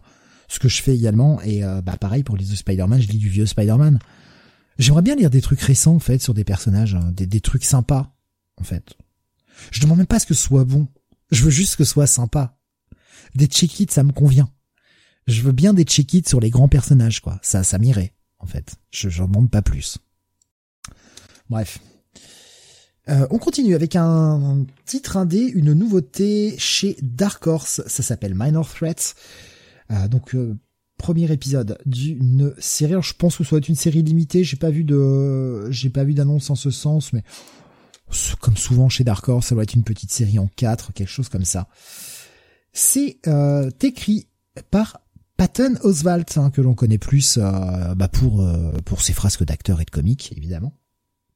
Éviter par contre à tout prix. Bon après c'est l'humour de chacun, mais j'ai essayé de regarder son stand-up, je trouve ça nul à chier. Autant le mec me faisait rire dans certains rôles qu'il avait, autant en stand-up je le trouve vraiment pas bon. Euh, si vous avez envie de vous faire du mal, essayez. Voilà. Mais je, c'est-à-dire qu'au bout de 30 minutes, quand j'ai même pas esquissé un sourire, j'ai fait bon bah c'est pas la peine en fait. Euh, j'arrête là quoi. Je, je vais pas plus loin. Ça sert à rien. Sachant que c'était un stand-up d'une heure, tu vois, j'ai vu la moitié, j'ai pas esquissé un sourire. Bon bah je me casse quoi. Il est accompagné de Jordan Bloom, c'est dessiné par Scott Hepburn et une colorisation de Yann. Euh, de quoi ça parle Minor Threats? On va suivre eh bien une euh, une jeune femme qui a on dirait euh, vers la trentaine euh, quelque chose comme ça qui est une ancienne super vilaine qui on va le comprendre dans, le récit de ce premier épisode est sortie de tôle et bah, n'a qu'une envie c'est rentrer dans le droit chemin. Parce qu'elle veut récupérer sa fille principalement et elle en a marre de ces conneries de, de, de super héros de super vilains tout ça ça ne l'intéresse plus tout ce qu'elle veut, c'est voilà reprendre sa vie normale. On est dans un monde où vraiment les, super-héros, on est sur un, un, monde pastiche de Marvel ou de DC, quoi, où on a des grands super-héros, je dirais plus DC d'ailleurs, euh, vu les, les, les caractères euh, des personnages. Euh, on a les grands super-héros et puis on a des, des, des super-vilains les, de premier rang et puis bah des, des vilains de, de bas étage, quoi. Et on est plutôt là sur des vilains de bas étage que l'on va suivre dans cette série. Donc elle était euh, grosso modo la sidekick de sa maman, euh, qui euh, bah voilà s'est fait arrêter un jour, a été en tôle, a purgé sa peine et maintenant veut qu'une seule chose, c'est euh, être legit. Elle veut être dans le, elle veut être dans le droit chemin, reprendre un boulot normal. Sauf que bah, quand t'es un ancien prisonnier, c'est quand même compliqué quand tu as été, quand t'as été condamné et d'autant plus quand tu es quelqu'un qui a des pouvoirs. C'est très difficile d'arriver à trouver un boulot. Elle va réussir à être barman dans un bar à super vilain en fait. Enfin barwoman en fait. Elle va servir les verres, euh, être serveuse dans, dans un bar euh, à super vilain. Mais des super vilains de, de bas étage. Vous vous rappelez euh, dans l'espèce de bar dans lequel dans le run de Nick Spencer dans lequel Boomerang avait emmené Spider-Man là pour un espèce de, de, de concours de questions où il y avait que des, des vilains des vilains nuls quoi. On est sur le même type de bar en fait. Mais les choses vont déraper, puisque en même temps qu'on apprend un petit peu son histoire, les choses vont vraiment déraper. Débarque dans le bar un personnage, un, vilain en fait, qui tient un autre qui s'est fait mais tabasser sa race. Le mec est entre la vie et la mort. Et il s'agit eh bien d'un euh, super-héros qui l'a tabassé mais euh, salement au point de vouloir le tuer. Il est le mec est à la limite entre la vie et la mort. Pourquoi? Parce qu'on va apprendre que son sidekick s'est fait buter s'est fait buter par un vilain de haut rang. Et ce vilain se planque. Et c'est un personnage qui est, euh, grosso modo, le, le, le qui s'est fait buter, c'est un Robin. Le personnage qui commence à tabasser les autres, c'est un Batman, est un espèce d'ersatz de Superman qui, euh, qui l'aide aussi dans sa recherche. Et il commence à secouer tout le monde des vilains pour essayer de, de découvrir où se cache la menace, celui qui a buté le sidekick. Alors c'est pas vraiment un Joker, c'est un mec qui, en termes de look, on dirait un espèce de, mélange d'un Lex Luthor, quoi. Ça ressemble un peu plus à ça. Sauf que bah, les, vilains euh, commencent à être vraiment dans la peur, parce que là, on rigole plus et que ça commence à déraper salement. Et malgré tout, chez les vilains, il y a un code. Euh, il y a un code, euh, le, fameux classique dont on parle souvent, le, fameux code de l'honneur des vilains. Mais ce code de l'honneur est plus profond qu'il n'y paraît, et, et, notamment sur le fait que bah, les héros doivent rester des héros, parce que si les héros commencent à tuer, c'est la fin de tout quoi. Et ces vilains de, de, de fond de catalogue vont commencer à s'organiser pour essayer eux aussi de récupérer celui qui a tué le sidekick, qui a tué cette espèce de, de pseudo Robin, qui s'appelait Dusk euh, Dusk Boy, je crois un truc comme ça. Je j'ai plus son nom là. Et qui euh, et, en fait le retrouver, le buter pour laver le nom de tout le monde et que tout ça s'arrête un petit peu. C'est plutôt pas mal, c'est assez riche, euh, il se passe pas mal de choses. J'ai bien aimé cette lecture. Je m'attendais pas. J'ai tenté le truc. Je me suis dit bon, ça, ça passe ou ça casse, franchement. Et euh, bah ouais, en fait, c'est vraiment passé. J'ai plutôt bien aimé. Visuellement, c'est plutôt agréable. Les personnages sont assez facilement identifiables. Ils ont tous des costumes un peu goofy, comme les personnages, euh, comme les divised caractères en fait. Et euh, bah ouais, franchement, c'était c'était cool et c'était une bonne lecture, franchement. Euh, je vous encourage à éventuellement tester si vous avez envie d'un espèce de, de pastiche d'un univers euh, mainstream classique, mais euh, plutôt pas mal écrit et pas que dans le sens de je me moque, parce que malheureusement c'est un peu trop souvent le cas quand on a des pastiches d'univers comme ça. je me moque des Big Two. Et là, j'ai pas l'impression qu'on se moque des Big Two. On est plus dans le, dans le fait de raconter une histoire dans un monde comme ça, sans forcément se moquer des super-héros, ce que j'ai trouvé très appréciable. Graf me disait Patton Oswalt très bon en Matthew dans Sandman. Je voilà, je j'ai pas euh, je l'ai pas lu. Je je l'ai pas lu, je l'ai pas regardé au-delà du premier épisode. Je sais pas si euh, ça te parle Jonathan. Euh, oui, j'en ai parlé euh, dans la Comics Weekly numéro 598 et non, mais je, vous renvoyons à l'émission. Je veux dire le de Patton Oswalt dans le rôle de Matthew. Oui, alors franchement, euh, le corbeau à la, à la mangue là, euh, franchement, euh, bon voilà quoi. C'est marrant cinq minutes, mais si tu veux, c'est pas le, c'est pas le, enfin de toute façon le corbeau n'est pas dans le run de Sandman, c'est pas le personnage très important quoi. Enfin voilà, il y a peut-être quelques remarques de temps en temps assez drôles, mais enfin, enfin c'est pas lui si tu veux qui, qui qui qui est vraiment marquant quoi dans dans le comics ou dans la série quoi. Pour moi. Hein. Alors, je, je, vois Nico Chris qui a partagé une, euh, une photo euh, du, du, personnage hein, justement principal euh, de de, de Minor Threat qui s'appelle Playtime, ah, c'est son nom de c'est son nom de code, qui nous dit elle a une manette de, de, NES et un Simon. En fait, son pouvoir c'est grosso modo d'animer les jouets. Et non seulement de les animer, mais également de, de construire un peu le, le, avec des matériaux bruts, elle arrive à construire un peu le jouet qu'elle veut, qu'elle peut euh, animer. Elle, génère généralement des jouets. Il y a une explication un petit peu psy euh, là-dedans qui est, qui est, pas mal venue. C'est pour ça que je dis qu'on n'est vraiment pas sur, euh, on n'est pas sur du pastiche dans le sens je me moque des super-héros, mais plutôt j'aime les super-héros, j'ai envie d'en faire un truc sympa. Et ça m'a vraiment surpris. J'avais assez peur de Patton Oswalt de ce côté-là. J'avais peur qu'on parte dans la gaudriole un peu nulle. Et pas du tout. Je suis vraiment surpris en bien c'est un bon check plus, même un petit bail en fait. J'ai vraiment bien aimé, j'irai lire la suite avec grand plaisir. Même si c'est pas une histoire novatrice, on a déjà vu ce genre de truc là, mais c'était pas mal écrit, euh, les personnages sont attachants. En, un épisode, on a bien les caractéristiques et les caractères des personnages. Ça me va, franchement, c'est un bon premier numéro. Et c'est agréable aussi d'avoir des bons premiers numéros dans l'indé. On n'a pas un premier numéro, on se dit putain, j'ai pas compris de quoi ça parle, va falloir lire le 2 quoi. Ou lire la sollicitation pour comprendre. Donc franchement, un bon petit bail. On reste sur euh, l'un des Jonathan avec toi, oui. Gallery numéro 2. Oui. Euh, donc chez Image hein. euh, et Rogues, pardon, Galerie numéro 2, c'est toujours scénarisé par je vais vous dire ça, si la page s'affiche, hein, non, par Anna Rosemay et Declan Chalvet, avec, alors là c'est toujours la galère, bah, une colorisation de Triona Farrell. Et il faut comprendre que euh, Anna Rosemay et Declan Chalvet euh, sont son dessin. J'imagine Declan Chalvet peut-être. Alors le, line artiste c'est Justin Mason. Ouais. ouais. Donc mais line artiste. Bah il fait il fait les dessins et l'ancrage. Je sais pas, il faut le comprendre comme ça. Ouais. Bah. Bon, de toute façon, on avait, on avait déjà parlé, un line artist, moi c'est un terme que j'avais jamais vu préalable. Ouais, moi aussi. Bon après euh, la partie graphique de toute façon euh, c'est euh, c'est plutôt bon hein, de ce côté-là c'est c'est pas un souci. donc souvenez-vous le premier épisode c'était bah on suivait un petit peu cette équipe de de bras cassés de fans d'une d'un comics et qui en avait marre de l'adaptation en série TV qui trouvait complètement ratée et de cette actrice qui avait repris en main un petit peu tout cet univers qui avait pris en otage la franchise et ils avaient décidé sur un coup de tête bah allons-y, on va lui péter la gueule quoi, on va lui voler son euh, son numéro un collector qu'elle a volé et puis c'est tout quoi. Voilà. Et sauf que euh, on avait vu à la fin de l'épisode que ça se passait pas si facilement que ça. Et là en fait cet épisode euh, bah, va nous montrer l'autre versant, c'est-à-dire que on va s'intéresser au personnage de Messi, cette fameuse actrice tant décriée par les fans de donc de, de Red Rogue, cette euh, cette franchise de comics.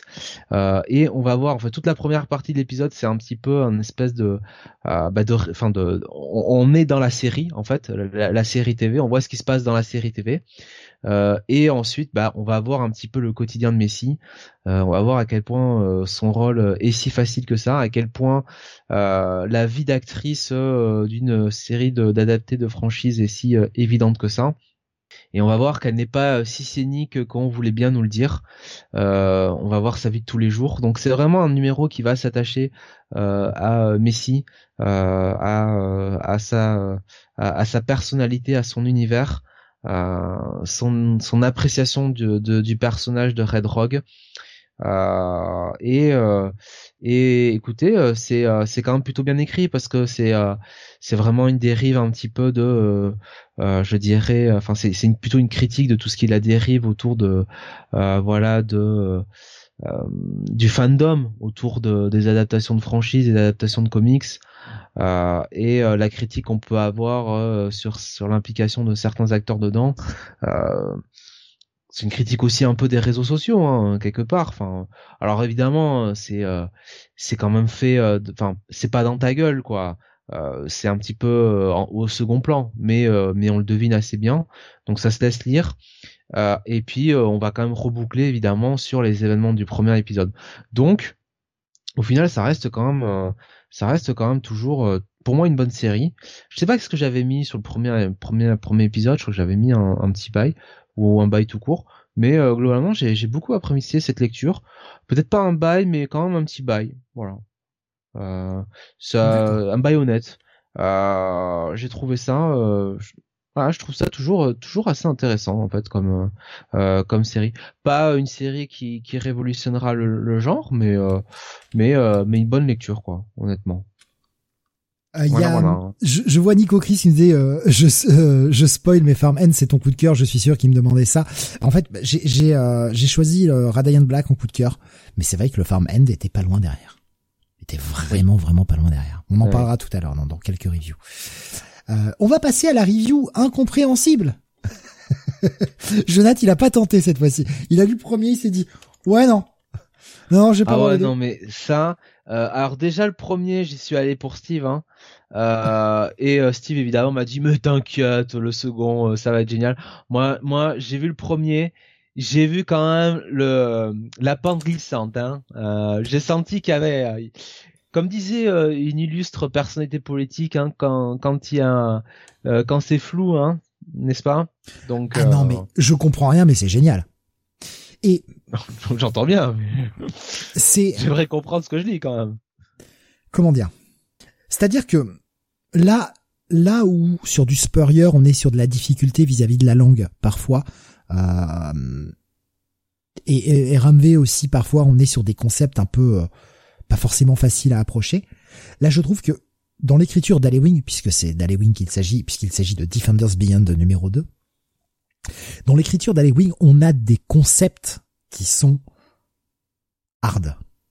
Je, je, lis les mots, je comprends parfaitement tout ce qu'ils veulent dire les uns et les autres, mis ensemble, je suis pas sûr. C'est-à-dire que le mec me fait des phrases où je me dis, ok, je vois chaque mot différent, je comprends parfaitement chaque mot mais mis, ça quand tu me les mets côte à côte, je me dis j'ai mal à la tête. j'ai mal à la tête de lire ce truc. J'ai mal à la tête, mais j'en redemande. Javier Rodriguez est au dessin et encore une fois, putain, le mec s'est arraché sur les pages. Elles sont folles, elles sont incroyables. C'est une beauté, putain. Il fait également la colo. Le mec est un artiste complet, bordel de merde. Alors, comment je vous résume ça maintenant? Parce que là, euh... je suis même pas sûr d'avoir tout bien compris moi-même. Alors dans le premier, la première mini-série des Defenders, on avait cette équipe de, Defenders menée par Doctor Strange qui euh, remontait les différents âges, les différents euh, cosmos, qui sont euh, en fait des différentes périodes de l'univers Marvel, des périodes. Imaginez je, vais te prendre comme ça, je, vais, je vais spoiler un petit élément de, de cet épisode 2, mais que, j'ai trouvé génial, et d'ailleurs l'écriture d'Halloween pour ça est franchement très bonne, et je, vais y venir. Pourquoi? Là aussi, ça aurait pu être mon coup de cœur de la, de la semaine si j'avais un peu plus compris, mais, mais là c'était un peu chaud. C'est-à-dire qu'imaginez à chaque fois qu'il y a un gros reboot dans l'univers, on met un nouveau cosmos. C'est un nouveau cosmos qui démarre. Euh, et il y sera fait référence notamment avec Secret Wars récent, le Secret Wars de 2015, où on est passé dans un nouvel âge, un nouveau cosmos, suite à cette, euh, crise. Euh...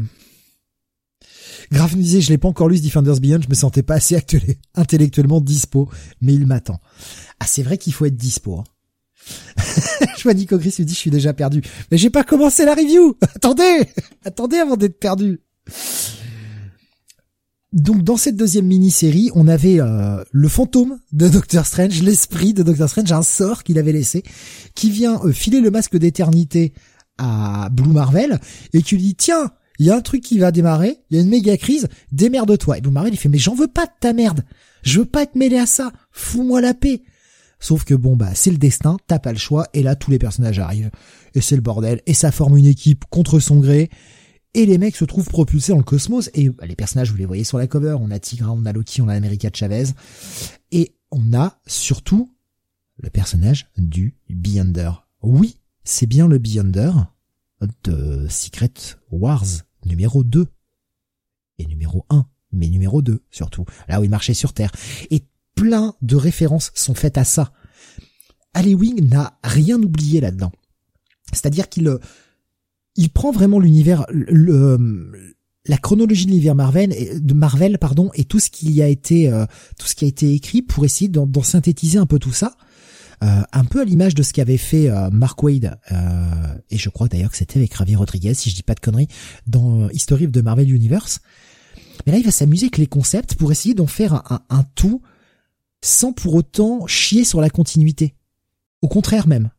Il y fait référence. Il y a même deux trois blagues un peu méta qui m'ont fait rigoler quoi. Je veux dire le Beyonder qui dit ouais c'était une époque où j'étais pas forcément bien, et il fallait produire des jouets. Enfin voilà, on fait une petite justification à Secret Wars, une petite justification un peu méta. On, on, on chronique réellement le Secret Wars récent de Jonathan Hickman. Rien n'est oublié. Et putain, c'est dingue, c'est dingue. Et les pages sont sublimes. Et ça part dans tous les sens. Et franchement, ça méritera une relecture, voire une troisième ou une quatrième lecture pour peut-être arriver à tout comprendre. Mais malgré que ce soit nébuleux et malgré qu'il y ait des phrases où tu te dis attends je, la relis celle-ci parce que j'ai pas tout compris et qu'il faut être vraiment disponible en le lisant même si on se sent euh, un peu à l'ouest il y a sur certains trucs l'histoire avance et on n'est jamais vraiment perdu on comprend le sens de l'histoire il y a des détails qui nous échappent mais on comprend le sens de l'histoire. La première mini était dingue, elle était excellente. La deuxième mini, on prend franchement de chemin. Et j'étais pas séduit par le par l'équipe parce que moi, voir America Chavez, Loki, pour Marvel, je me disais, bah, ouais, mais c'est pas, c'est pas les Defenders, quoi. Et le fait de mettre America Chavez, parce que, bah, évidemment, on lui a remis un petit coup de projecteur avec le film, tout ça, ça me cassait les couilles. Mais non, les personnages sont bien écrits, sont agréables. Moi, je redemande, je redemande. Je comprends pas tout, mais je redemande.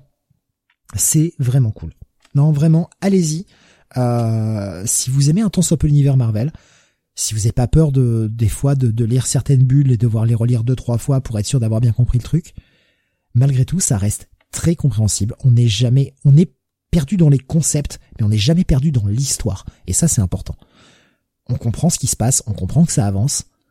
Et même s'il y a un élément qu'on comprend pas, c'est pas grave, on se laisse emmener par la machine et on voyage, et c'est super. Et vraiment, encore une fois, j'insiste, les pages sont dingues. Regardez la composition des pages de Javier Rodriguez. Le mec est un grand barjot d'arriver à nous proposer ça. Et le mec se colorise en plus.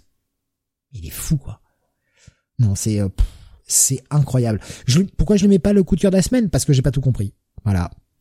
Donc je t'encourage à le lire, Jonathan, évidemment. Non. Bah, je, je, je, n'entends plus Jonathan, ce qui m'inquiète. Bah non, tu m'entends pas. Ah, ah, ça y est, non, c'est mon casque qui s'est éteint. Excuse-moi, pardon. J'ai ah, j'ai pas entendu ta réponse. Bah non. non. tu veux pas? C'est dommage. Bah non. Dommage. Non, mais euh, franchement, euh, ce team euh, là qu'ils ont rassemblé, au secours quoi. Mais ouais, et, pareil, pareil que toi sur le papier, je me disais cette team elle fonctionne pas, mais là franchement ça marche, ça marche. Et une belle utilisation du, tu, vas masque d'éternité dans le droit chemin. Le, le, mois le mois prochain, tu vas nous mettre un gros bail à Detective Comics 1064 et tu nous mettras un pass là-dessus. Hein. Merci. Alors ça pourrait être possible, mais franchement, je vois pas comment. Oh le mec, putain, on arrive à le convaincre. Mais non, mais ça pourrait être possible. S'il se chie sur son épisode, j'hésiterais pas à y mettre un pass. Franchement, si je, si vraiment l'épisode, je le trouve pas bon à mon goût. Cet épisode-là, à mon avis, il euh, y a, je vois pas pourquoi euh, l'épisode 3, tu, tu, tu l'aimerais pas, quoi. Enfin, C'est-à-dire qu'en plus, avec le cliffhanger que je te partage en privé, Jonathan, parce qu'il est vraiment, il est vraiment spoil. Et avec, avec le cliffhanger, moi j'ai envie d'aller voir la suite, hein. putain, je veux y aller. Ah vraiment. Et puis petite page cool. Alors les mecs. mais on sait, on, on, on, sait, euh, on sait qui qui qui ou, euh, ou on sait pas papa? Ah oui oui, on sait qui, mais on sait pas comment et on sait pas pourquoi. Oh. Alors il faut me dire qui. Alors du coup. Mais c'est c'est bah, le personnage euh, que que l'on voit dans euh, dans Defenders. Mais, mais, écris-le écris moi. Dans, c'est ce personnage que l'on voit dans Defenders depuis le départ en fait, depuis la, la mini-série numéro 1 qui est là, qui qui est sur la cover d'ailleurs. Bah alors rappelle-le-moi euh, dans le dans le chat là que j'ai une idée une idée très précise. Je, je, retrouve pas son nom, c'est tout. je, ah, je retrouve pas son. Ah, ouais. je, cherche son nom. Putain, je, je retrouve pas son nom. je, te le mets tout à l'heure. je te le mets après. Euh, Écoute, euh, merde, ce cliffhanger pourrait me faire aller voir le numéro 3 en fait. Le, c'est un personnage qui vient d'un autre âge en fait. C'est c'est un personnage qui vient d'un autre cosmos. Donc euh, c'est ça qui est, qui est cool. Un truc de malade qu'ils ont fait. En fait, ils ont repris une double page du de la mini-série précédente où ils avaient foutu un bordel monstrueux avec plein de personnages Et ils ont, ils avaient lancé un espèce de concours où ils proposaient aux gens de deviner de, de quel personnage, puisque c'était des ersatz des personnages Marvel classiques, de quel personnage étaient tirés ces ersatz. Et ils ont fait la liste. Il y a 28 personnages. Alors 27 parce qu'il y a un personnage qui est sur à deux endroits différents en même temps, mais il y a 27 personnages. Ils leur ont tous créé en fait un nom euh, pour euh, la parce que je crois que cette partie-là, elle était dans l'âge dans le cosmos numéro 3 là, le, troisième âge. Euh, donc tu vois l'inspiration, tu vois à quel point le personnage est changé, le nom qu'ils ont créé pour cette version-là de de, de, de, de ces personnages en plus est pas con, c'est assez malin. Les mecs se sont fait chier à créer 20. Alors, certes, c'est une, ce sont des variations d'univers de, de personnages classiques, mais ils se sont fait chier à créer plein de nouveaux noms, etc. Ça fonctionne bien, juste pour un épisode. Et les mecs remettent le couvert un peu dessus. Et c'était cool, franchement, cette petite page-là, elle est bien. Et, dernier élément absolument dingue, c'est que tous, il y a pas mal de références à la fin de l'épisode où on vous dit, euh, vous voulez, euh, on a abordé ce concept-là, vous voulez en voir plus, c'est à tel endroit, dans tel mag, c'est sorti dans tel, à telle année. Vous voulez tel concept, c'est sorti dans tel mag, dans telle année. Et putain, il y a des, il y a une référence bibliographique à derrière, quoi. Et ça, c'est génial aussi. Si t'as envie d'aller explorer un peu plus. Alors, je vous en prends juste un parce que je veux pas tout vous spoiler, mais par exemple, on nous parle de, l'histoire du Beyonder, et eh ben vous pouvez le retrouver dans le, la, Secret Wars originale, le Secret Wars 2 et Fantastic Four numéro 319. On vous fait des petites références comme ça. Et ça, c'est génial d'accompagner toujours la lecture de ce genre de truc. Franchement, j'ai rien à dire sur cet épisode à part que c'est un putain de gros bail. J'adore, j'adore ce qu'il fait. Franchement, Alewing, euh, me, me, plaît énormément dans, dans son écriture. Hein. Vraiment, il a, il a ce don pour faire une écriture à la fois complexe et exigeante, mais en même temps très abordable. Je sais pas comment le mec fait. Je sais pas comment il, arrive à faire ça.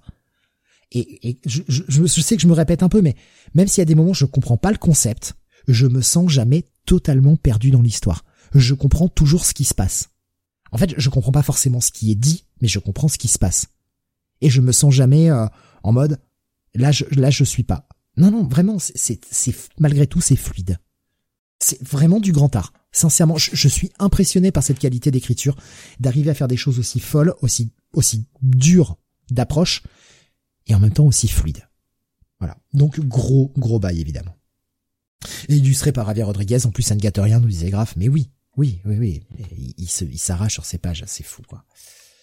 On continue avec un titre de chez Boom, Jonathan. On va parler de Grimm, numéro 4. Oui, Grimm, numéro 4. Chez, euh, chez Boom Studios, dites-moi. Euh, et oui, il nous fallait notre boom euh, de la semaine, euh, toujours scénarisé par Stephanie Phillips, pardon, avec une colorisation, un dessin pardon de Flaviano, une colorisation de Rico Renzi. On est sur le chapitre 4, All on Black, et donc on va suivre le trio formé de Jess, Marcel euh, et, et, et, du troisième euh, dont je me souviens plus le nom, qui est euh, l'espèce de rockstar anglaise. on va l'appeler Steve, voilà.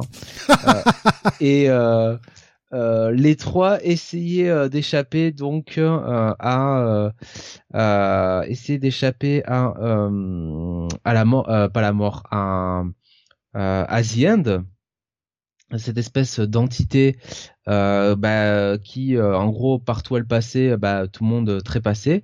Et surtout Jess euh, qui est toujours en recherche de son identité enfin surtout de savoir comment elle a fait pour devenir une, une faucheuse eh bien est partie avec la faux de la mort tout simplement euh, donc euh, donc voilà, euh, on va aller suivre dans leur trip.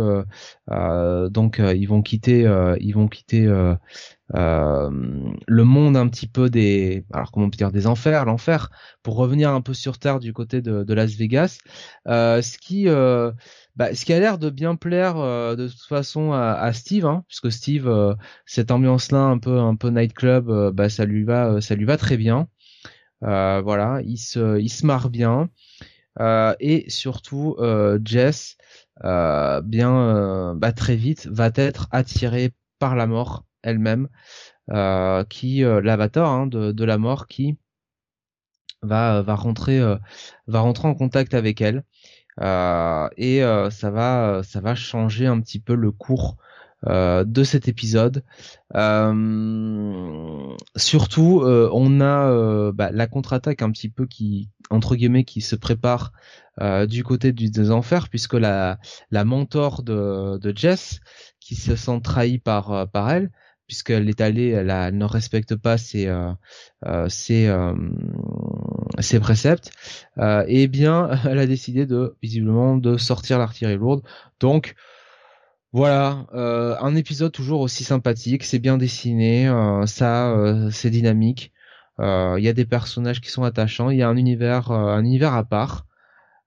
donc donc toujours une bonne surprise et un bon petit bail hein, pour pour cette série. Je, je vois pas de, de réaction concernant euh, Grimm. Euh, j'ai pas l'impression que ce soit une série qui soit beaucoup suivie. Moi, il faut que je rattrape. Hein. Putain, j'ai pris du retard malheureusement. Il faut vraiment que je rattrape. Ça a l'air toujours cool. Euh, ce que tu en dis chaque mois, à chaque fois, ça me, ça me donne envie. Il faut vraiment que je prenne le temps en fait de le faire. C'est, je ne prends pas le temps de rattraper, hein, de rattraper cette série. Mais il faut vraiment que je le fasse. On n'en est pas très loin pourtant. Et le, pitch était intéressant. Et euh, tu, tu confirmes, hein, ça avance bien au niveau de, de l'histoire malgré tout. Oh oui, oui, non, mm. franchement, ça, ça, ça avance, euh, ça avance très bien. Il n'y a pas de problème de ce côté-là hein, sur ce que je vois. Euh, je voyais euh, également Grave qui nous dit j'apprécie aussi l'écriture de Ewing. Il a une exigence dont beaucoup à Marvel pourraient s'inspirer. Oui, c'est pas faux. Euh, donc un bon bail euh, pour ce Grim numéro 4, Jonathan. Yep. On approche doucement de la fin. Il nous reste encore trois reviews. On a pas traîné hein, ce soir, hein, malgré tout. On est qu'à 2h10 d'émission. Écoute. Alors, à moins que euh, ces trois derniers titres nous fassent parler, et j'ai bien peur que ce soit le cas. Parce que malgré tout, il y a des choses à dire sur ces trois derniers titres. Nous allons parler de Farm End, qu'on mentionnait tout à l'heure, le Farm End numéro 20, écrit par Rob Guillory, euh, et dessiné d'ailleurs par Rob Guillory, et avec une décolorisation de Jean-François Beaulieu. Alors c'est la fin de cet arc en cours, c'est la fin surtout de l'avant-dernier arc, puisqu'on nous annonce à la fin de cet épisode, eh bien que Firm N va prendre une petite pause et reviendra début 2023. Aïe aïe aïe, déjà, déjà une pause. Surtout avec ce cliffhanger de bâtard, déjà une pause. T'as envie de le tuer là. Mais bon, en même temps, il ménage son suspense et on nous annonce bien que ce sera le dernier arc, on le sait, à la série va aller jusqu'au 26. En tout cas, ce qui était prévu, à moins qu'il décide d'amputer encore quelques épisodes, mais euh, normalement la série est prévue pour aller jusqu'au numéro 26. On avait donc, à la fin de, l'épisode précédent, eh bien, euh, Zik, qui avait été fait captif par eh bien les grands méchants évidemment euh, et, euh, il est de plus en plus corrompu par ces espèces de plantes et Miranda va en profiter un maximum pour eh bien euh, le mettre face à quelque chose, le mettre face à son père. Son père pour lequel il nourrit des sentiments excessivement négatifs, puisqu'il le juge responsable de toute cette situation, de la mort de sa mère et de, tout, le mal qui est arrivé. Et Miranda n'a qu'une envie, que Zik accomplisse le dernier élément qu'il doit faire, buter son père, et de ce, du sang de, de tout ceci sera forgée une clé qui lui permettra d'accéder à des myriades de puissance, d'infini, de tout ça. Mais est-ce que Zig va pouvoir se résoudre à tuer son père? Est-ce que malgré la, la rage et le tout ce qu'il lui reproche, est-ce qu'il va quand même pouvoir aller jusqu'à tuer son père? Et si Zig n'était plus totalement lui-même Je vais pas aller beaucoup plus loin sur la review. Euh, n'hésite pas à rajouter ce que tu jugeras nécessaire, Jonathan. J'ai peur en fait de, de, déraper involontairement, donc si tu vois des éléments à rajouter euh, qu'on peut rajouter sans spoiler. Bien. Cet euh, épisode est un coup de poing dans la gueule. Voilà, là je te laisse la parole. Mais oui, non, mais ce que j'aime bien, c'est quand même Rob. Alors c'est Rob Guillory, hein, rassure-moi, enfin que je me je me plante pas. oui, oui, c'est ça. Je me trompe. Ouais.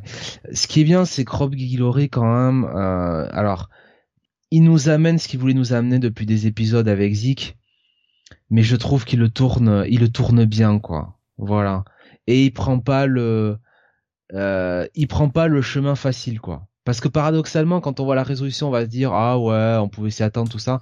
Moi, j'ai envie de dire que c'était plutôt euh, ce qui nous tisait au départ, qui était un petit peu le, coup facile, un petit peu qui bon euh, aurait été un petit peu chiant euh, avec Zik par rapport à son père. Là, je trouve que la trajectoire qui a été prise était, était mieux. et ah, c'est un bon retournement de situation en fait. C'est un très bon retournement de situation et, et j'aime quand même assez cet épisode qui euh, malgré tout, euh, dans cet univers de Farman qui a quand même un peu une, ambiance un peu négative, hein, c'est un peu, c'est un peu pessimiste. Hein. Il n'y a pas beaucoup de, de on fait pas dans le positivisme hein, dans, dans Farman. Surtout depuis, surtout depuis le retour de la série en fait. Non, il y a quand même, euh, il y a, quand même un peu une, euh, voilà une, une ambiance un peu dramatique quoi. Bah, depuis euh, l'ellipse quoi en fait. Depuis euh, depuis toute l'ellipse euh, après le, le, gros hiatus qu'il y a eu après la moitié de la série grosso modo enfin ce qui était censé être la moitié de la série effectivement on s'enfonçait de plus en plus dans le noir mais là on est clairement sur une société sur une société presque apocalyptique quoi. Je veux dire les, les mecs sont des réfugiés c'est tous de pas succomber à cette espèce de peste florale qui les qui les bouffe de plus en plus. Il y a pas de remède encore euh, ils vivent parqués dans des espèces de camps à essayer de se protéger de ceux qui font des raids sur eux, qui, sont des, espèces d'hommes plantes. Ouais, ouais, la, la, vie, elle est dégueulasse passer l'ellipse. Et c'est pour ça que cet épisode, il fait du bien aussi, quoi. Parce que, euh, voilà, on a un peu une, une, lumière quelque part au bout du tunnel, je veux le dire comme ça. Euh, et c'est bien parce que c'est la fin de, de, cette partie, quoi, je crois. Donc euh, euh ça tombe, ça tombe à point. Euh, non, très franchement, c'est un, pour moi, c'est un excellent épisode. Ça aurait pu être mon coup de cœur avec avec Radiant Black. mais cette série, de toute façon, elle est géniale, quoi. Enfin, franchement, depuis les débuts, on se régale. je voilà. Après, Farman, c'est vraiment très bien, quoi. Tu, tu parlais de, de, de petites lumières moi je vais, je vais reprendre ton image et euh, la façon dont il me l'a faite là, c'est euh, genre ah là t'es dans le noir, t'es dans le noir, tiens je t'allume une petite bougie, ah merde j'ai ouvert la fenêtre courant d'air. C'est vrai aussi. Parce que putain euh, la fin, la lumière, allez salut, adieu lumière. Putain le, le, le côté espoir, le côté gentil, tout ça, il a été vite effacé quoi. La dernière page, elle te bousille. Et là, tu te dis, faut que j'attende plusieurs mois pour avoir la suite. T'es vraiment un enfoiré. T'es vraiment un putain d'enfoiré, Rob Guillory, quoi. Mais ça, ça c'est du bon suspense. Là, on n'a qu'une envie, c'est d'aller lire ce putain de dernier arc. Comment ne pas être accroché après ça, quoi? Non. Ah non, Totalement. super. non, vraiment, là, l'épisode est très bon. Hein. L'épisode est très très bon. Ouais, puis le dessin est quand même toujours au rendez-vous. Ouais, c'est génial. Donc, euh... gros gros bail. Ouais, ouais. Idem. Euh, on va continuer avec euh, avec eh bien euh, deux titres. Il nous reste plus que deux titres. On va rester chez Image avec eh bien la sortie de Public Domain numéro 3. Je te l'ai laissé justement celui-ci. J'ai pris le dernier, je savais pas si trop si je voulais qu'on échange, je me suis dit tiens, je vais te laisser celui-ci. de toute façon, pour moi, les, Allez, je, je spoil à l'avance. Oh, vous attendez nos avis, je spoil. deux bails. de toute façon, la fin, c'est j'ai vraiment gardé le meilleur pour la fin, là, franchement. Franchement, le Robbie 17, rien que pour la relation malaisante de la fin de l'épisode 7, c'est un gros bail. Hein. non, mais enfin, là, franchement, la, la, fin de les, les derniers reviews, pour moi, c'est que des putains de bails. J'ai rien acheté, là. Public Domain, c'est toujours euh, par Chips Darsky qui est euh, au scénario euh, et au dessin.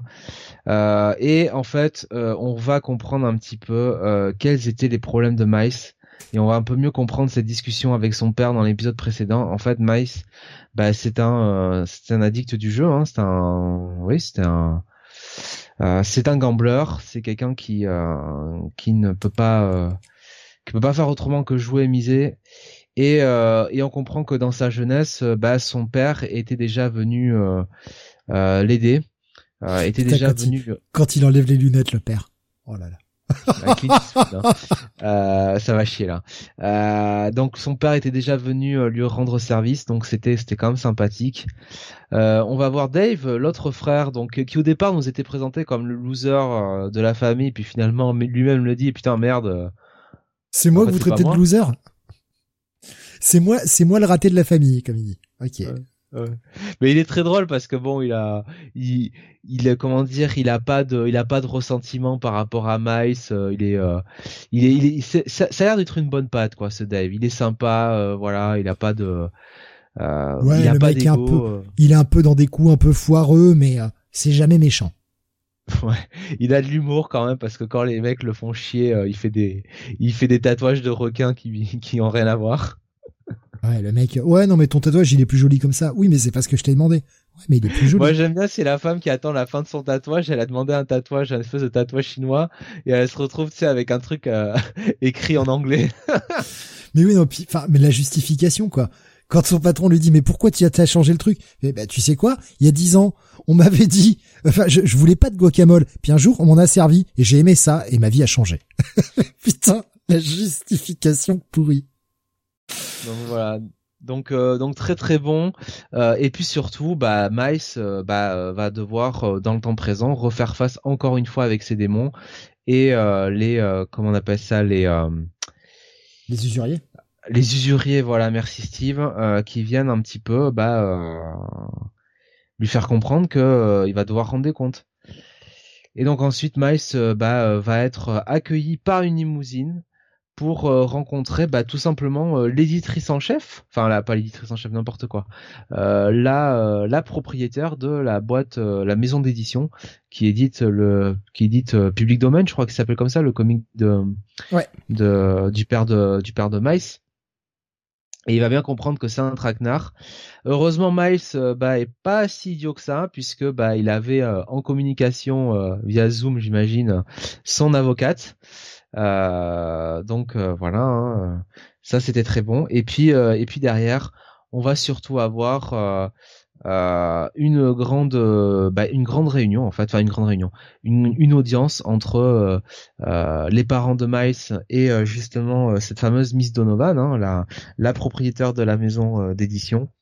Euh, je vous dis pas ce que ça, sur quoi ça va aboutir. On va avoir une belle discussion sur le toit entre Miles et son frère, ouais. euh, qui est plutôt pas mal super touchante. Euh, ouais. Voilà. des frères qui ne se jugent pas, qui sont euh, voilà, qui qui acceptent. Mais qui euh, s'acceptent comme ils sont avec leurs défauts et qui qui décident de se serrer le coude parce que quelque part ils ont passé l'âge aussi de se tirer dans les pattes quoi. Et puis la famille, dans la famille, on se tire pas dans les pattes. Et ça c'est beau Steve. Hmm. Voilà. Donc donc voilà encore. C'est c'est pareil le, le, mec le mec a il a toujours des images un peu qui me font rire quoi. C'est genre bah quand euh, quand un membre de la famille a le cancer, enfin voilà, ouais ok, bah t'es addict au jeu, c'est c'est une maladie quoi. Euh, c'est comme si t'avais un cancer. Et bah quand quand un membre de la famille a un cancer, euh, voilà, tout le monde euh, tout le monde vient lui prêter main forte. Tu rates tu rates tes intros d'émission, voilà, on t'enfonce pas quoi, on, on est derrière Allez, encore un coup. J'avais presque fini pour oublier que j'avais foiré. Ah non. non. Non, vraiment, l'épisode est super. J'ai bien aimé qu'il nous révèle euh, tout de suite quel était euh, le, problème dès le départ, parce que on sentait qu'il y avait quelque chose qui n'allait pas avec Dave depuis l'épisode 1. On savait pas quoi. Et c'est bien de pas attendre trop longtemps. Il nous le révèle maintenant.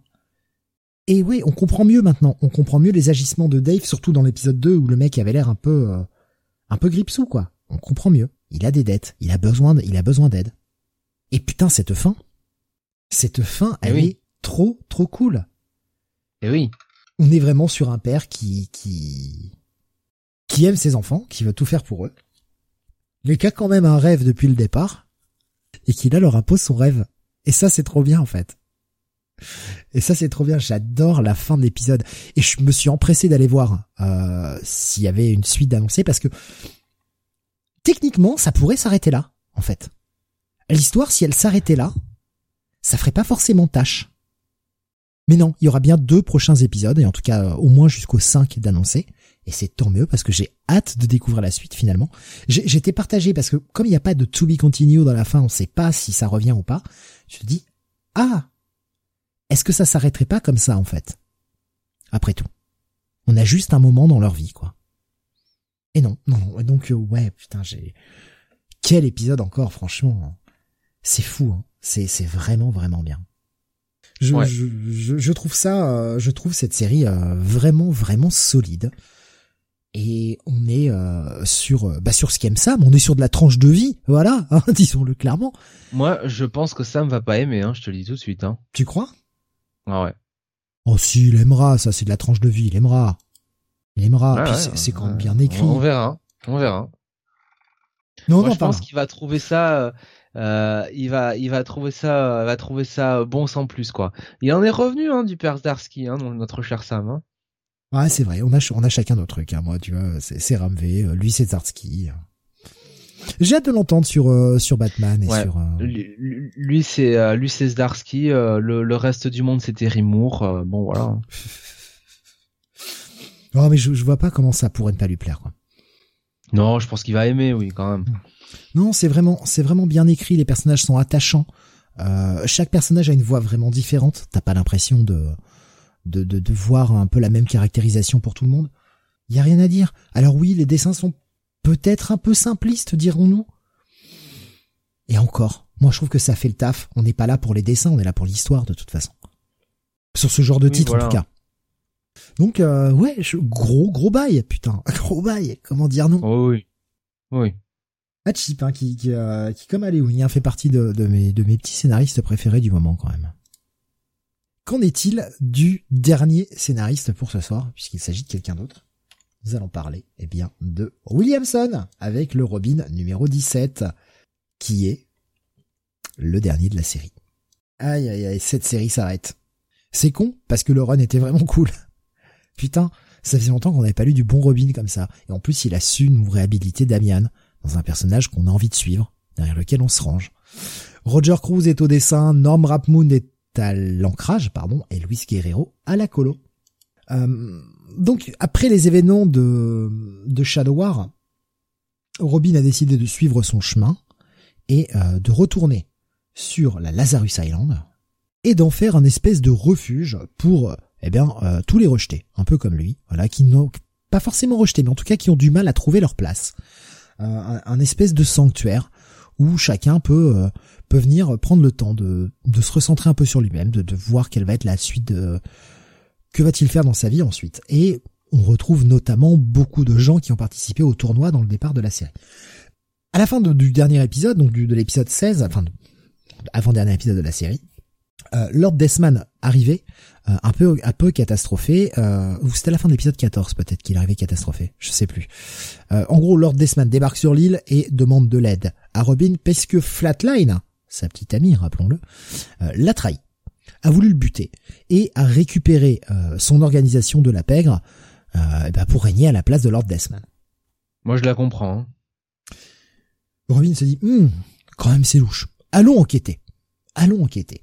Mais tout ceci était un plan de Lord Desman, avec ce cliffhanger de bâtard qui nous ah. avait fait le père ah. Williamson, parce que là c'est quand même, faut l'avouer, franchement c'est quand même une des très grandes forces de Williamson. Le mec c'est toujours hyper bien soigné ses cliffs quoi.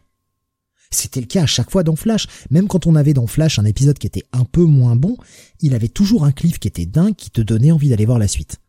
Et ça, pour ça, c'est le, maître du cliff, quoi. On avait Lord Desman qui euh, était rejoint par euh, arrière-grand-mère. Euh, enfin, non, c'était ça, c'est ça. Oui, c'est ça, c'est son arrière-grand-mère à, Robin. Donc la mère de Ra's al Ghul qui en fait avait des plans et elle est de mèche avec Lord Desman où elle roule une énorme pelle alors on sait pas trop comment ça marche parce qu'elle lui embrasse les dents Oh la vache, le malaise quoi. Putain, ce galoche bien vilain de, des feux de l'amour quoi, tu vois. ah puis elle lui embrasse les dents, putain de merde quoi. Voilà. Et puis Lord Desman, euh, il nous joue bien le mec, euh, tu vois, putain, qui prend son pied là. Hein. Putain, on sent que lui aussi, euh, ouf, ouf, c'est chaud. Hein. Et, et Mamie avait un plan en fait depuis le départ. Bah, Mamie avait un plan. Et eh oui. Et euh, elle avait besoin de quelque chose que Lord Desman lui avait euh, apporté. Et le but, c'était d'éloigner Robin de l'île pendant un moment pour qu'elle puisse mettre son plan en exécution. Alors ce plan, quel est-il?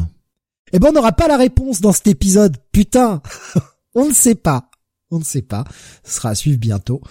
Euh, donc, Robin et Flatline avaient avait en fait réglé les, choses dans l'épisode précédent. Et là ils reviennent en catastrophe puisqu'ils ils ont bien compris que Lord Desman leur a joué un mauvais tour. Et Lord Desman a bien changé à leur retour. Bien bien bien changé. L'épisode était cool franchement. Avec une petite fin ultra heureuse je trouve. Même si j'ai toujours du mal quand tu me proposes du manga à le lire dans le sens US il y a, y a un moment où on voit encore le, manga de, de Damian et euh, j'ai le réflexe de vouloir le lire à l'envers, quoi. Mais ça marche pas. ça ne marche pas, là. Putain, ça c'est trop chiant. Qu'est-ce que t'as pensé de cet épisode, Jonathan? Ouais, c'est très cool. Alors c'est pas euh, un épisode, euh, c'est pas un épisode incroyable non plus. Euh, c'est aussi là quand même avant tout pour clore un petit peu ce, ce run de Joshua Williamson, mais en même temps il, il, il, fait le travail quand même pour construire sur le prochain event, hein, Batman versus Robin avec avec Mark Wade au scénario et c'est une bonne fermeture. c'est, enfin moi je suis désolé mais la relation Lord Desman euh, et euh, la mer démon, euh, moi ça me fait marrer quoi. mais oui. Mais on l'a pas vu venir. On l'a pas vu venir ce truc. Lord Desman me bute, voilà. Donc non, mais c'est très sympa quoi. Franchement, ça marche très bien. C'est toujours bien dessiné quand même par Roger Cruz. Mm. voilà. Donc non, une très très bonne, lecture. Et bon, ouais, le problème c'est que bon, Joshua Williamson s'arrête là-dessus quoi. C'est dommage. Ouais, donc la série s'arrête, elle continuera dans euh, Batman versus Robin. Euh, Nico Chris nous dit euh, c'est devenu très moyenasse Robin, la fin vaut pas le début de la série. Ah, c'est dommage que t'aies moins accroché. Après effectivement le ton a changé, mais ouais j'ai vraiment aimé la série de bout en bout, franchement. J'ai aimé cette ambiance un peu teen sans être pour autant bébête et conne, comme des fois on peut le lire sur d'autres titres où on a des des, des héros jeunes qui sont insupportables. Là, c'est pas le cas. On a une fin un poil optimiste, qui lance quand même sur autre chose, parce que Williamson a fait le café de ce côté-là. Ouais. Est-ce que j'aurais aimé voir la série continuer? Bien sûr. Bien sûr que j'aurais aimé la voir continuer. on aura eu 17 épisodes cool. On va, on va se contenter de ça. Alexin qui nous dit Damien, il va falloir attendre avant de tirer son coup. Oui. Oui, oui. Euh, mais euh, Wade Asrar, j'ai confiance, nous disait Graf.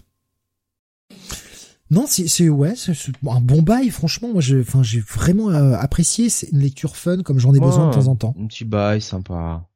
Vous lisez ça entre le Detective Comics et le Defenders Beyond.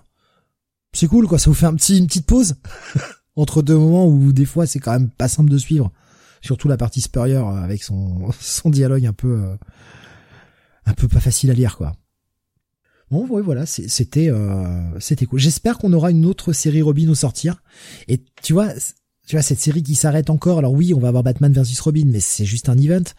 Encore une fois, on ne sait pas ce qu'il y aura après. Euh, c'est ça qui me fait, qui me faisait dire tout à l'heure que j'ai peur quand même qu'on soit en train d'arrêter pas mal de séries là pour nous faire un, un méga, un méga retour à zéro, relaunch, reboot, j'en sais rien au sortir de, de Dark Crisis en Infinite Earths, évidemment. Parce que en Infinite Earths, quoi.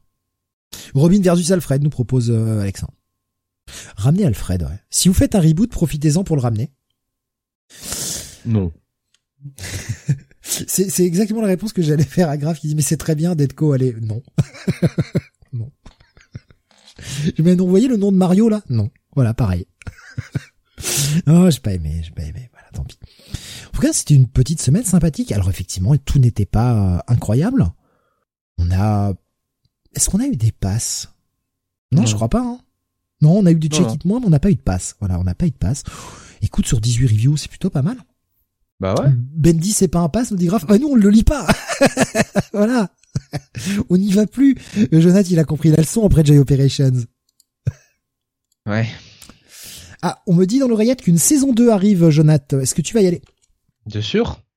Oh, Putain, le mec aime souffrir. Je suis engagé, je lirai tous les Joy Operation, hein, j'irai au bout. Hein. Le mec aime souffrir jusqu'au bout. Non, c'est pas vrai. C'est pas vrai. Enfin, j'en sais rien. Ça se trouve, ça reviendra peut-être. Hein. C'est pas impossible d'ailleurs. En tout cas, voilà qui conclut notre 599e Comics Weekly. Et tu vois, finalement, on aura fait euh, deux heures et demie. Cool. Eh ben, et tant mieux. Voilà. Parce qu'il y a encore demain, évidemment. Euh, parce que demain, ouais, demain Comic City, euh, le Comic City euh, où on reviendra sur bien un, panaché un petit peu de ce qui est sorti cet été, avec voilà une petite sélection. On traitera pas bien sûr tous les titres hein, sortis cet été parce que parce qu'il y en a trop, évidemment, mais voilà, une bonne sélection pour bah, compenser le, le fait qu'on n'en ait pas pu qu'on n'ait pas pu en faire pardon au mois de juillet. Donc voilà, ce sera demain soir à 21h. Et puis la semaine prochaine, qu'est-ce que vous aurez La semaine prochaine, vous aurez également deux émissions. Vous aurez notamment mardi, le Freak City. Et oui, le dernier Freak City de la séquence estivale, euh, où on va finir sur, pour faire plaisir à Jonath, un film de requin. J'ai vu ça, ouais. Eh oui. Très bien. Ce sera donc mardi à 21h. Ce sera le film Great White, qui est un film de 2021, euh, disponible pour ceux qui ont envie de le voir euh, à la location VOD, euh, ou également à l'achat pour ceux qui le souhaitent, ou vu que c'est un film récent, facilement trouvable. Trois petits points. Démerdez-vous à comprendre. Et puis, la semaine prochaine, vous aurez également le Comics Weekly qui ne sera pas jeudi, malheureusement. Euh, je finis le travail à minuit 30, donc on va pas commencer l'émission à 1h du mat. Ça va pas le faire. donc on le fera ça euh, vendredi. Ce sera donc le numéro 600. Euh, Est-ce qu'on a prévu des trucs? Non. voilà. Non, on n'a rien prévu. On a prévu. Ce sera peut-être même une émission d'une heure et demie, tellement il n'y a pas de review en plus la semaine prochaine. Les 600 on fait une heure, on fait 45 minutes comme au départ. Mais franchement, ce serait pas le meilleur hommage à l'émission Eh ouais, eh ouais. C'est ça le truc.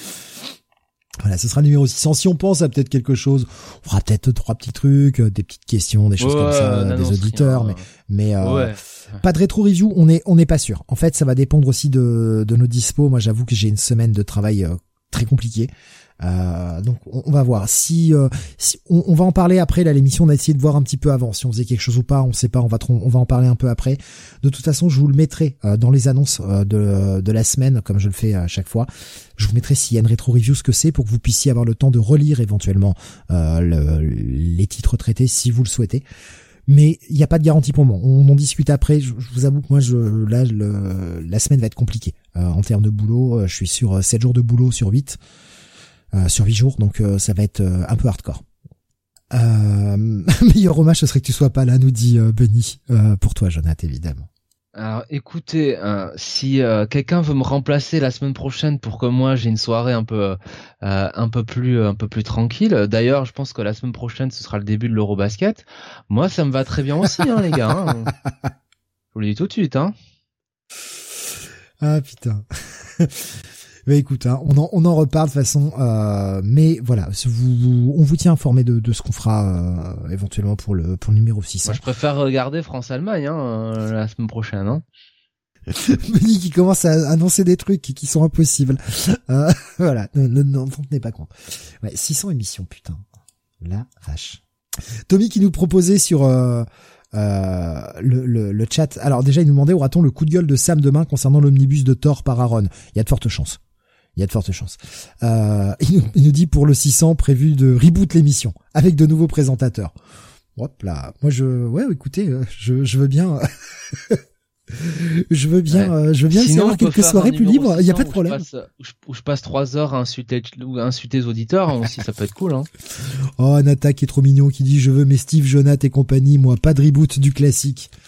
Et eh ouais, nous on n'est pas comme Marvel, on reboot pas. Nous. on reboot pas, on va faire le 600 on va faire genre une semaine de pause. On revient. Numéro 1. Alors Alexandre qui dit avec Amourante, putain, si seulement mec, si seulement on pouvait faire revenir Amourante. Oh On appellera ça les Comics Weeklies, pour pas que ce soit le même titre, avec un Z à la fin. Voilà, bon en tout cas, euh, rendez-vous la semaine prochaine. Donc je rappelle, euh, demain à 21h pour le Comic City, lundi, euh, pardon, mardi, excusez-moi, mardi à 21h pour le Freak City et enfin vendredi à 21h pour le Comics Weekly 600. Bordel, 600 quoi. J'ai du mal à me dire qu'on a fait 600 épisodes. On en reparlera la semaine prochaine. Euh, merci euh, encore une fois euh, de, votre fidélité, de nous avoir écoutés jusqu'à tard. on vous retrouve la semaine prochaine. Portez-vous bien. passez un très bon week-end. Reposez-vous.